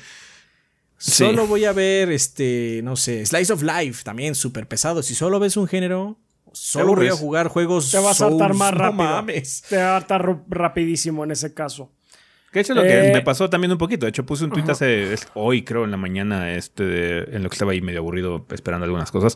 Em, que estoy disfrutando mucho el Den Ring ahorita que estoy en el. Ya acabé el juego, ¿no? Entonces, pero el juego te da la opción de si te quieres ir a New Game Plus o quieres seguir rondando el mundo, ¿no? Entonces te estoy rondando el mundo y ya estoy súper OP y la chingada y bla, bla. Y lo que estoy disfrutando mucho de eso es el pasearme y el descubrir cosas. O sea, no hay reto ya involucrado porque mato a todo de un estornudo, güey. Le digo, sí, eh", es tan, tan fuerte que ya. Ah, entonces, pero estoy disfrutando mucho el mundo y la, navegación y eso. Y ya estoy como, un poquito cansado de la dificultad, así como de los juegos de Souls, así como ya no es el factor principal.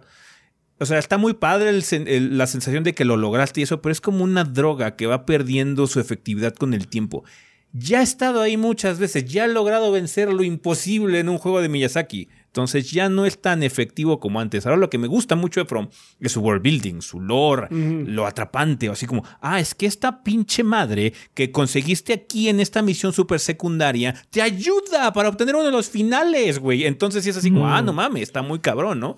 Entonces sí, eh, eso, de, eso del hartazgo puede pasarte incluso con cosas que te gustan mucho. ¿ah? Entonces, es normal eh, dejar eh, pasar las cosas porque ya hay mucho entretenimiento allá afuera. Hay mucho entretenimiento. Mucho entretenimiento. Muchísimo. Así es. Pero bueno, esas son mis dudas para el podcast. Les deseo a todos lo mejor para esta semana y que el gordeo sea eterno. Posdata, ¿es verdad que Adrián va a por fin exponer su club de estampillas en el podcast número 500? Siguiente pregunta, entonces. Muchas gracias por la pregunta, Magos. El Tech Simpiador nos escribe de Discord que dice: eh, Pregunta rápida, gordos. Hace unas semanas los Dice Awards sucedieron y no hubo mucho revuelo sobre ello. Así que les pregunto a ustedes, gordos, ¿por qué creen que los premios de la industria premiando a la industria no son más famosos o más tomados en consideración por la gente? Sucede lo mismo con los BAFTA en el caso de las películas. De hecho, los BAFTA también premian juegos. Eh, es todo, gordos. Tengan un excelente día. Eh, promoción. Los DICE Awards no se promocionan tanto, no son tan agresivos con su marketing como los Game Awards, por ejemplo. No es tampoco el punto. O sea, tiene renombre y muchos de la industria saben que qué onda, algunos inversionistas saben, pero el público no sabe mucho de eso en general, de los DICE Awards. No están como muy conscientes de que existen. Entonces... Em, o sea, A la gente no le gusta lo técnico. No, no, necesariamente lo técnico, también premian cosas como el mejor juego de acción o mejor juego del año, lo que sea, pero sí, sí se meten en muchas cosas técnicas, ¿no? Eh, no, y aparte, o sea, ver la ceremonia completa, pues para mucha gente, pues es como, es como una carrera de babosa, súper lenta, ¿no? Sí. Entonces, este, hay, gente, hay gente que nada más no le interesa, mucha gente más bien no le interesa, porque, o sea, ahorita hablamos de entretenimiento hace dos segundos no hay que olvidar que. O sea, el Doritos Pop hace un trabajo muy grande para generar hype. Sí. Porque aparte, lo que hace el Doritos Pope es mantener el hype a lo largo del año porque tú ya sabes. Ya, ya, está en el consciente colectivo, por lo menos de la gente que ve los eh, Video Game Awards, que cada año han sido más y más, por cierto, que va a haber algo interesante que ver va a haber momentos stunt que le dicen, que son momentos para pantallar. Ajá, ya sea el lanzamiento de una nueva consola, un nuevo juego, o quizás un actor que aparece y dice algo. O sea, no tiene que ser ni siquiera algo completamente nuevo. No hay mucha gente que dice, ya viste, salió. No sé. No sé, cualquier, cualquier actor famoso. Y que diga algo. Entonces, ajá, ya considera los gamers. Ajá. Y la lagrimita, ¿no? Los DICE Awards no hacen eso. Se sienta un montón de gente y decir cuál es el mejor juego de la industria. Creemos que es este. Ah. Y está bien, son otro tipo de cosas, pero mantener ese nivel de ímpetu es difícil. O sea, los Oscars, yo ya no los veo porque me parecen muy aburridos, pero obviamente lo que mantienen ahí es el prestigio que han ido acumulando año con año al infinito, que es hace como 50 años. sí, aunque ya también está este sucediendo. De hecho, hay una crisis ahorita con los Oscars de que a la gente le está importando menos en general, entonces están volviendo ya muy. ya están perdiendo relevancia. Eh, porque... Sí, lo o sea, yo, yo la verdad es que con los Oscars me pasa que. Yo no veo muchas películas. Eh, no es mi entretenimiento principal. Pero hasta yo que veo muy pocas películas, luego es así como, ¿por qué ganó esta película que es muy mediocre? Sí, claramente hay mejores en, la misma, en el mismo pool, ¿no? Ni siquiera tiene que ser así como, ¿por qué no incluyeron esta película checoslovaca que estaba verguísima? No, no, no estoy esperando eso, ¿no? Porque aparte los Oscars son gringos. Hay muy pocas cosas extranjeras dentro del territorio de Estados Unidos en sus Oscars, ¿no? No estoy esperando eso, pero luego ponen películas súper blandas porque en realidad votan por los que vieron, no las que con las mejores. E, especialmente pasa en la categoría de animación conocida más bien como la categoría Disney o Pixar. Sí. Que muchas veces ganan eh, películas de Pixar, no porque sean malas, las Pixar no son malas, pero hay competencia muy feroz y luego es así como ganar de Pixar porque es la única que vieron. Por eso dejé de ver los Oscars, ¿no? Este. Y, pero porque además. Yo no soy una persona de cultura de, de famosos. Me cuesta mucho aprender el nombre de los famosos. Me cuesta mucho saberme de los actores que sean las películas que me gustan. Imagínate de las que no he visto. Mm. Entonces, mucho de los Oscars es ver celebridades, ¿no? Celebridades y ver cómo están ahí disfrutándose entre ellos y hablar y decir un, bueno, me vale verga las celebridades, entonces me cuesta mucho pegar con los Oscars. No con los billetes, me gustan los trailers, me gustan los nuevos lanzamientos de consolas y me gusta este pues la música de videojuegos porque siempre hay como orquesta y entonces me divierte. Son un entretenimiento más que una premiación. Sí, ya no da, ya dan cada vez dan menos premios. En los VJs. en vivo. O sea, sí los, otorgan. dan. Pero. Y pero es que estas categorías ganaron tales. Muy bien. siguiente pasa lo mismo con este, los Oscars. O sea, hay un chingo de Oscars que no ven. La mayoría técnicos. Mejor sonido, este, mejor innovación. Hay muchos. Mejor edición. Obviamente hay, hay unos que sí pasan porque son de prestigio, aunque sean técnicos, pero hay muchos Oscars técnicos que no ves. No los ves. No, hecho, creo que es una ceremonia aparte. O sea, los Oscars técnicos son una ceremonia aparte que se hace y no se, no se transmite. No se transmite, solo es así como bastante low key, ¿no? Sí. Entonces, pues es lo mismo con los BAFTA y con este, los DICE Awards. Los DICE Awards es la industria realmente dándose premios entre ellos. Y está bien, ese es su propósito. Si, o sea, para mí es más importante el juego del año de DICE que el de los BJs, sí, indudablemente, porque de hecho en los BJs pasa lo mismo. Los de DICE generalmente, pues, son miembros de la industria que pues sí tratan de jugar todo y conocer todo lo que se está puntuando, ¿no? En los BJs pasa algo similar a, a este, a los Oscars, y es que los, el jurado, pues seguramente no pudo jugar todos los juegos. Y también toman en cuenta la votación de la, de la audiencia. O sea, es, un porcentaje nada más, pero sí la toman en cuenta. Y esa es todavía más sesgada porque, pues. Es el juego del momento. Es el juego del momento. Entonces. Son cosas diferentes. Eh, eh, los Óscares y los billetes son entretenimiento más que premiaciones. Están disfrazadas o puestas como en una premiación, pero son mucho más entretenimiento que otra cosa. En cambio, los BAFTA y los, DICE Awards no son entretenimiento, son premios. Eso es lo que son, son un montón de premios. y no está mal. Es la misma política que tiene el Super Bowl, de hecho. Hay mucha gente que ve el Super Bowl porque ahí van a sacar el nuevo trailer de Doctor Strange, güey.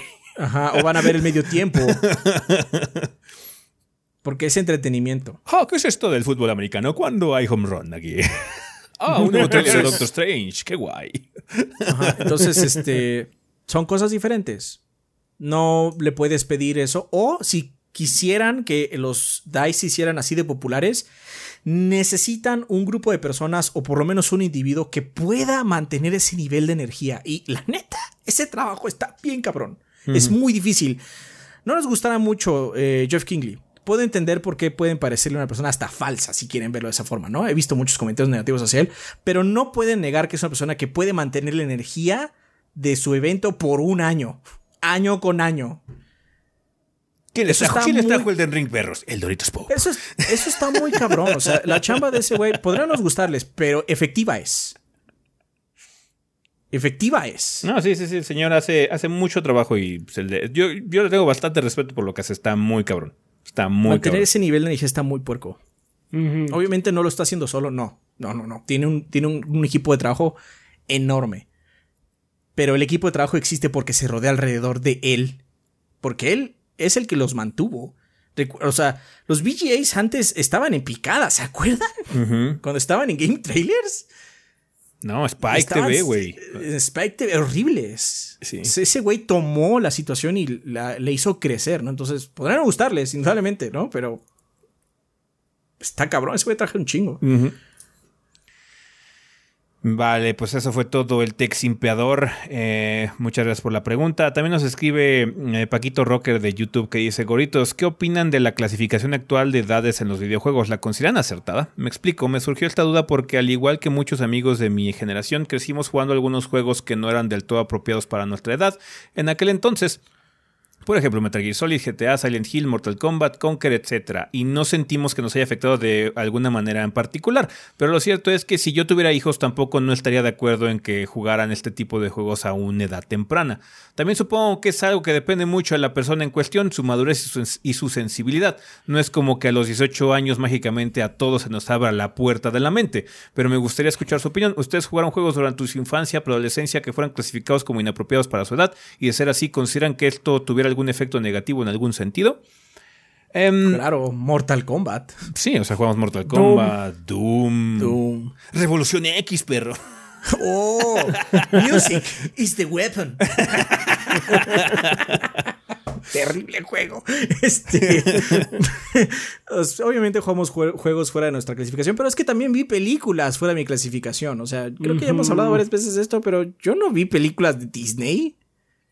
Yo con mi papá veía Terminator y veía Duro de Matar. Y Entonces. Robocop. Y Robocop, que aparte pasaba en la tele. Este, eh, la clasificación de videojuegos no es una.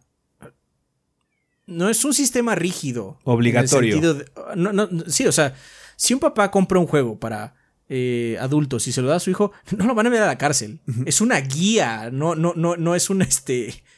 No es una. Eh, no es una ley. La única ley que va alrededor de eso es que para venderlos tiene que tener clasificación. Esa es la ley. Pero la ley es para que se, se vuelva una guía para los padres. El padre debe saber, en este caso, o la madre, eh, si el niño está bien preparado para entender temas sexuales, muerte, este, violencia caricaturesca, no sé, todas las demás este, versiones que tienen las, las, este, la clasificación. El que es responsable de sus niños son los papás. Punto final. Bueno, y cuando están en la escuela los maestros, ¿no? Pero pues porque la escuela es una institución. No tienen que estar jugando ahí. Este. Los papás son los que saben qué chingados con sus hijos. Bueno, se supone. Se supone que ese es el trabajo de los papás. Sí. Entonces, a veces, por ignorancia, este, pues los papás nada más le dan el juego y ya, ¿no? Pero bueno, eso es, eso es. Pasa lo mismo también con series y películas, no solo juegos. Depende mucho del papá y la mamá. Bueno, Que Jimmy, sepan que ya tienes cuatro. Ya es hora que de que veas. Game of Thrones. Muy bien, Jimmy. En este primer episodio eh, aprendimos el nuevo concepto de el incesto. Te voy a explicar qué pasa. Entonces, ¿Puedo las- irme las- a jugar? Las clasificaciones están ahí para hacer una guía. Oye, padre, este juego parece ser que es para todas las edades. oye, este juego es para mayores de 15 años. Quizás si tienes un niño menor, pues no se lo dejes, ¿no? O vas a tener que estar con él eh, explicándole, ¿no? Mm. Ese es el mejor escenario. Muchos es pues simplemente, papá, quiero este juego, ve, ahí está, ¿no? Se ve violento. ¿Estás seguro que lo puedes manejar? Sí, mamá. Está bien, mi hijo Eh. dijo que sí. Pero en realidad, o sea, el sistema de gratificaciones está bien. Podría ser mejorado, supongo. Podrías ampliarlo más, explicar más de lo que tiene el juego, ¿no? Pero si Sin lo complicas, pero si lo complicas, menos gente le va a prestar atención. Menos gente le ha prestado O atención. sea, si sí. te- es que esto es A, esto es B y esto es C. O sea, por eso lo- la pinche legislación nueva que ocurrió aquí en, en- en el país era como muy complicado porque no entendían qué era E o M o lo que sea, entonces, o T, ajá, entonces, ah, bueno, vamos a meter una clasificación que sea eh, similar a la de los cines para que lo entiendan, güey, ajá. Entonces, sí, no, si la pones más complicada y le metes más nuance eh, eh, o detalles finos, pff, la gente le va a prestar menos atención todavía. Ajá. Entonces, pues sí. O sea. Los niños. Si no tienen papás, aprenden solos. Y pues los papás docentes pues, son reales. Y no estoy diciendo que la gente que sea muy luchona, que está muchas horas en el trabajo y todo, tengan la culpa. O sea, no estoy diciendo eso. Ajá, estoy diciendo gente que no le interesa a sus hijos, porque también existen. Yes. Ajá. Gente que nomás no le interesa sus hijos, a pesar de que son sus hijos. Hay, otras circunstancias más tristes donde hay tanto trabajo o hay tan malas condiciones que pues no puedes ver tanto a sus hijos, ¿no? Eso es muy diferente, pero esas personas luego de hecho son las más interesadas. Oye, pues eh, bueno, es que quiero que mi hijo sea feliz porque yo estoy usando mucho por él. Le voy a comprar su juego y a veces lo compran pues por cansancio, quizás no el adecuado. Ese es otro problema. Ajá. Pero si el papá está interesado, se mete, mínimo para saber qué está haciendo. Si son papás ustedes, pregúntenle a sus hijos qué están jugando, por lo menos. No, ¿Qué les interesa? o ¿Qué, están viendo? O si están ¿Qué anime jugando, si- siéntense 10, 15 minutos a ver qué está jugando por lo saber menos. qué pasa, de qué va. Ujú, O sea, la vida está cabrona, indudablemente, y los trabajos son muy culeros. En México particularmente. No, no puedo hablar de otras situaciones, pero no vivo en otro país, ¿no? Pero, eh, pues, un hijo es una gran responsabilidad y pues hay que estar ahí con él. Así es. Así es. Si no acaban como Rafa, véanlo. No mames, qué grosero. Ese, No ese póster de Felicia. Uy. No Cuidado, mames, destruiste cuidado. a Rafa. No, ¿Qué no, pasó claro. ahí? Solo bromeo, solo bromeo. Rafa es una persona muy equilibrada. Eh, que, que ese es el punto, ¿no? Que todos aquí jugamos este, esas cosas y no nos rompió. Ah, pero porque quiero pensar que no nos conocemos desde hace tanto tiempo. Quiero pensar que todos tuvimos este eh, algún tipo de guía o algo que nos decía, no sea pendejo, eso no es la realidad, por lo menos, ¿no? Ajá, no, o, Sí. cosa- co- o cosas importantes como, quieres jugar, está bien, pero primero haz tus obligaciones. Cumple con tus obligaciones. Haz la tarea, ve a la escuela, eh, ayuda en la casa. Si puedes, eh, si ya tienes la edad, luego. a Nosotros hemos hablado de esto también. De hecho, hay un podcast con Bárbara donde hablamos de que pues, nos incentivaban a trabajar en las vacaciones. Eh. Entonces, o sea. eh, jugar está chingón, pero pues también te puedes perder ahí, pero como en cualquier cosa. Como en cualquier cosa, sí. Entonces, sí, los papás o las guías, porque a veces no son papás, a veces son tutores o. Hasta puede ser un maestro. Un ¿no? hermano Un- mayor o quien un sea hermano que mayor. esté que, que ayude, una guía, ajá, una guía. Que obviamente hay gente extraordinaria que puede solita, hay gente que sale solita en, el, en la vida, esos están muy cabrones, pero la verdad es que la mayoría de nosotros necesitamos guías. Sí. Las necesitamos. Sí, sí, sí. Y pues sí, Efectivamente. cada, cada cabeza es un mundo y sí, es este, es difícil dar así como una, una aseveración eh, que funcione para todos los casos, pero, o sea, no está mal la clasificación que tenemos ahorita. Digo, podría ser mejor, pero es que mejor también significaría que de alguna forma hacer que los padres le hagan más caso, pero eso es, eso es muy difícil todavía. Eso es, todavía- esa es como que la misión que nunca van a poder lograr realmente. Hay, hay padres que nomás les va a valer un carajo. Ah, entonces sí. Ay, y es más fácil culpar a alguien más que a ti. Es que mi hijo es un violento, vamos a decir, ¿no? Pasó el caso. Fue culpa de Doom. un- Fue culpa de Doom. Pues, ¿quién le compró Doom? ¿Y quién no estuvo ahí para explicarle, no? Sí. Porque, o sea, Doom dice que es para mayores de 18. Sí. O luego ni siquiera la culpa de Doom. Luego la persona tiene algún tipo de desbalance químico o algo así y nada más salió así por eso. O sea, lo que dice. Terapias ayudan. O sea, lo que hizo que lo que hizo este las cruzadas fueran las cruzadas fue porque pues, Doom los jodió, güey. Doom, ese Doom, ese hijo de, perra. la violencia. desde tiempos inmemoriales, Doom está jodiendo a la humanidad. Ajá. Entonces sí, este la gente necesita guías. Es, Las clasificaciones son guías. Sí. ¿No debí haber jugado Mortal Kombat de niño? No estoy seguro, no te puedo responder. no puedo decirte si me afectó o no, porque. Es, muy difícil. Es como yo cuando me veo al espejo, no noto cambios, pero si veo una foto de 10 años antes y 10 años después, ¡ay, cabrón! hay, hay una situación muy rara con la gente y es que la gente dice: Yo no soy como las demás personas, yo soy especial, no sé qué.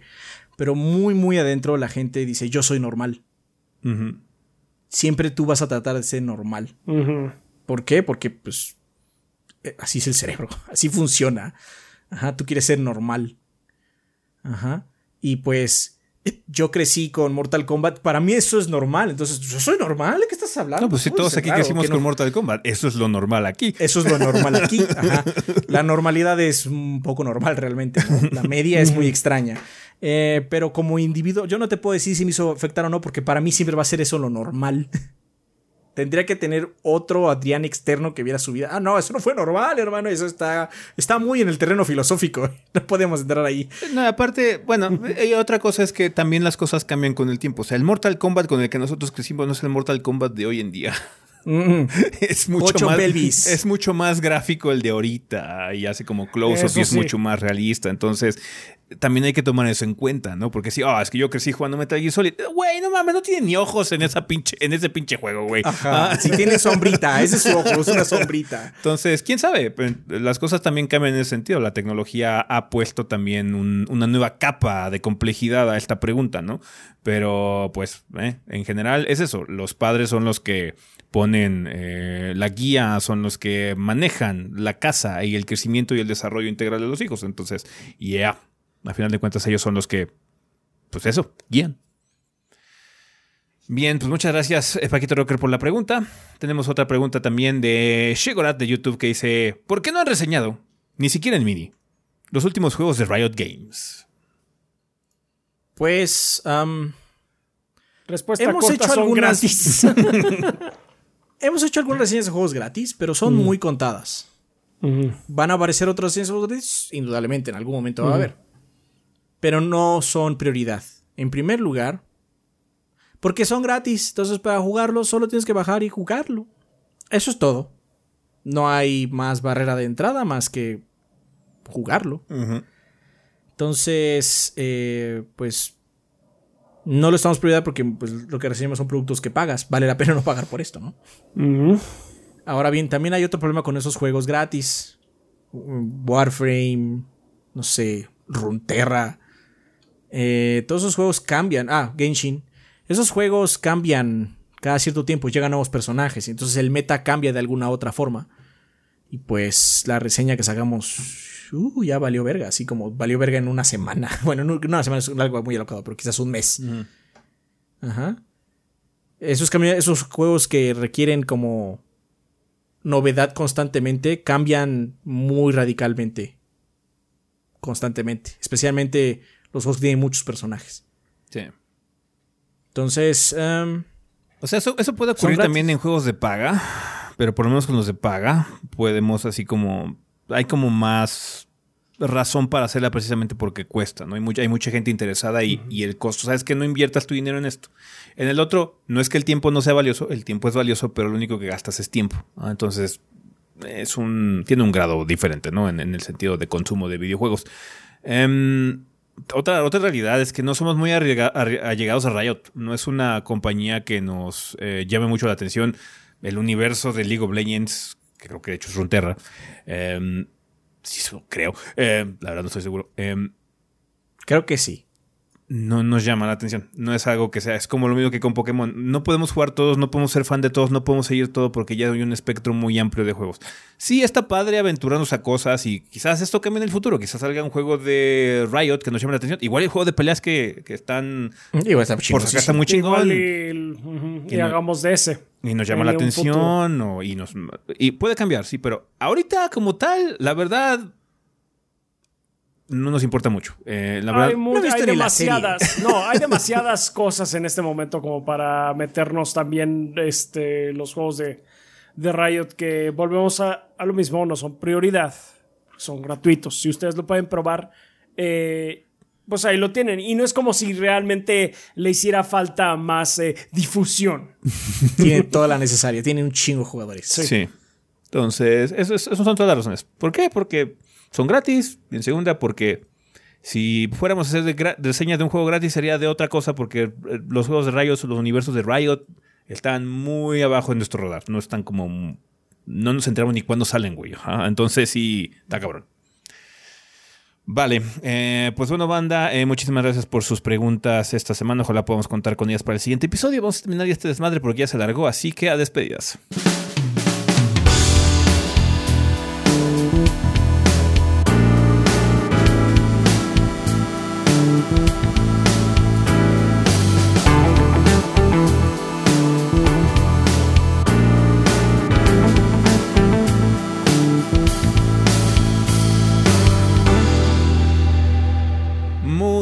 Bueno, vamos a empezar ya con este desmadre final, banda. Ya estamos aquí en la parte eh, conclusión del episodio, así que tenemos regalos. Cuéntanos, Adrián, ¿qué nos mandó la banda? Alonso Chollero dice, "Algu- eh, buenas tardes, vengo dejando unos juegos para, eh, por parte de Prime Gaming para la banda. Saludos desde la Baja Sur. Un Nice. anime de terror o suspenso que recomienden. Ah, no me gusta el anime de terror. Se ve chafa. Porque hasta lo que hicieron, hicieron las cosas de Junji Ito y se ve feo. En O sea, Psychopass no es terror, pero es suspenso. I Supongo que. ay, ¿Cómo se llama esta. este de Satoshi Kon? Perfect Blue. Ah, sí, o sea, Perfect Blue. Ese es un thriller, sí. Sí, es Perfect un Blue thriller. también. Este, Paranoia llena un poquito también, que también es Satoshi Kon. Eh, eh, es lo que se me ocurre, porque si no somos muy. Es que, como la ciencia ficción, los japoneses en su anime hacen luego cosas bien chafas. Sí. Manga no, manga de, hecho, mangas de padres. hecho son muy padres, pero no se, no se han traducido bien a la animación, la No, verdad. no, hay unas cosas ven horribles. horribles. Pero bueno, es Madden en Go. Madden Perdón, 2022. tengo una muy buena. Si quieres aterrarte, ve Berserk. Pero te vas a aterrar por las razones Sí, equivocadas. sí. ¿Por qué es tan feo? es horrible. Es horrendo. Splitgate, Roblox, OVNI flotante y Blade and Soul, contenido de aventurero. Muchas gracias, Alonso. Muchas gracias. Gracias. Eh, Fernando Corona nos dice, ¿qué tal gorditos? Les dejo el código para Madden 20, eh, 22, 2022 en Origin, ya que en la portada tiene a Tom Brady y no quiero ver a ese tramposo en mi cuenta. Que no se pierda la tradición de fuck Tom Brady, fuck the Patriots. Saludos a la banda. De hecho, eso fue todo lo que traía el correo. Nos mandó otro diciendo, tan encabronado estaba que ni copié el código. Realmente Wow, odio a. Tom Brady. Wow. ya se sí, retiró. sí. Hay rumores de que quiere regresar a los 49 y así, no, ¿por Ay, qué? no, ya, ya, ya. San Ya, Francisco, ya. no hagas pendejadas, güey, ya. Habíamos No, salido ya, de este ya. desmadre. Sí, ya. Qué Ya. bueno que perdieron entonces, si van a andar haciendo esas Sí. mamadas. Sí, sí, sí. Bueno, Víctor Alan Ramírez Rodríguez dice, buen día gorditos y banda en general. El pasado 6 de marzo fue mi cumpleaños y como dicta la tradición, para no perder las piernas, envío este regalo de Game Pass a la banda, que es Fantasy Star Online 2, bono de marzo, eh, Rogue Company, paquete de temporada, Apex Legends, accesorio para Loki Loot, Spotify Premium, 4 meses gratis. Eh, Discord Nitro 3 meses gratis y para Spotify Nitro solo hay que copiar y pegar el link en algún navegador y seguir las instrucciones. Sin más, espero la banda disfrute los códigos, un saludo y que el proyecto siga piolas. Vergas. Pues muchas gracias. Muy bien.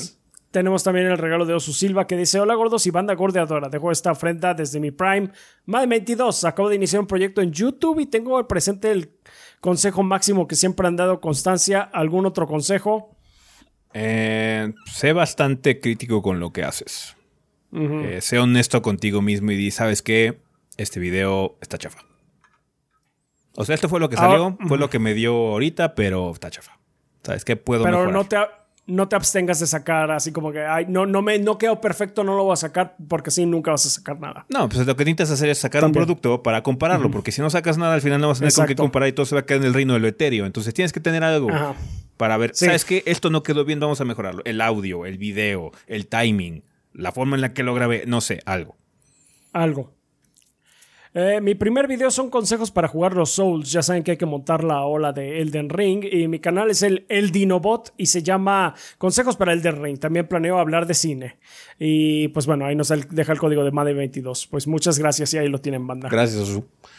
Bien, pues bueno, banda, estos regalos van a estar en nuestra cuenta principal de Twitter a lo largo de los siguientes días. Eh, ¿Tenemos algo que recomendar? De nuevo Elden. De nuevo, Elden, ¿por qué no? De nuevo, Elden, ¿por qué no? Pues eh, yo recomiendo Voice of Cards The Forsaken Maiden. Eh, pues como ya dije anteriormente, Voice of Cards es un juego que te engaña visualmente, o sea, parece que es un juego de, eh, de baraje, de, de carta, de formar así como que tu, tu deck, Tu mazo. pero tu mazo... TCG, pero no, no, es un JRPG bastante tradicional. Eh, medio llega a pecar de simple, pero tiene muy buena narrativa. Es eh, marca Yokotara por si les gustan las locuras que tiene. Eh, entonces está muy, muy bien hecho, enganchante, eh, con personajes pintorescos. Entonces lo recomiendo muchísimo. Si jugaron el anterior, entonces espérense un poquito porque es exactamente la misma base. Eh, y pues sí pueden harta- eh, tienen una mayor potencia, eh, tienen mayor potencial de hartazgo. Ah, y eso sí, eh, tengan en cuenta que hay random, ¿cómo se llama? Encuentros aleatorios y están medio fuera de control. Entonces, pues sí, también. Está bien. Eh, pues yo recomiendo Gran Turismo 7, banda. eh, bastante padre. Eh, tío, ya mencioné que tiene un problema muy grave y es esa situación de siempre estar conectado. Si eso no les gusta, pues váyanse con esa precaución o, sepan que siempre tienen que estar conectados al juego eh, para poder jugar la mayoría de su contenido. Pero si eso no es un problema para ustedes, si siempre están enchufados al internet lo que sea con su consola, eh, es un juego muy disfrutable. Yo, yo la verdad me la pasé muy chido jugando Gran Turismo 7 ahorita esta semana. Eh, y pues siento que es un juego bastante completo, muy ameno, se disfruta mucho el manejo, eh, particularmente si, si tienes tu volante, pero las funcionalidades de DualSense están muy chidas también. Entonces, si no tienen volante, que no sea la razón por la que no lo prueben. Si, es, si es alguno de los problemas que tiene el título, perfecto, eh, cada quien, pero este el DualSense también se siente vergas manejar ahí con él. Yo lo probé un poquitito ahí, o sea, obviamente aproveché más el volante porque pues, para eso tenemos el pinche volante, pero el DualSense eh, hace un muy buen trabajo también para meter un poquito más de inmersión con las funcionalidades que tiene, ¿no? Pero bueno, eh, eso es todo por esta ocasión, por este episodio. Banda, muchísimas gracias por habernos acompañado. Recuerden que tenemos Facebook e Instagram, nos pueden encontrar como Tres Gordos Bastardos o como Tres Gordos B. Siendo nuestro Twitter es TwitchOBB, por favor síganos ahí para estar enterados también de todo lo que ocurre en el proyecto y todo el desmadre, por cuando salen videos, cuando estamos en stream, todo este tipo de cosas. Eh, muchas gracias a la gente que eh, apoya eh, el trabajo aquí de 3GB a través de Patreon, a través de Twitch y comprando productos en la tienda.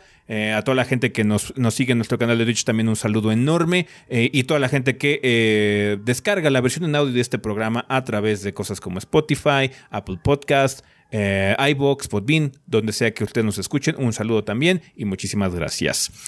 Perfecto, pensamiento final.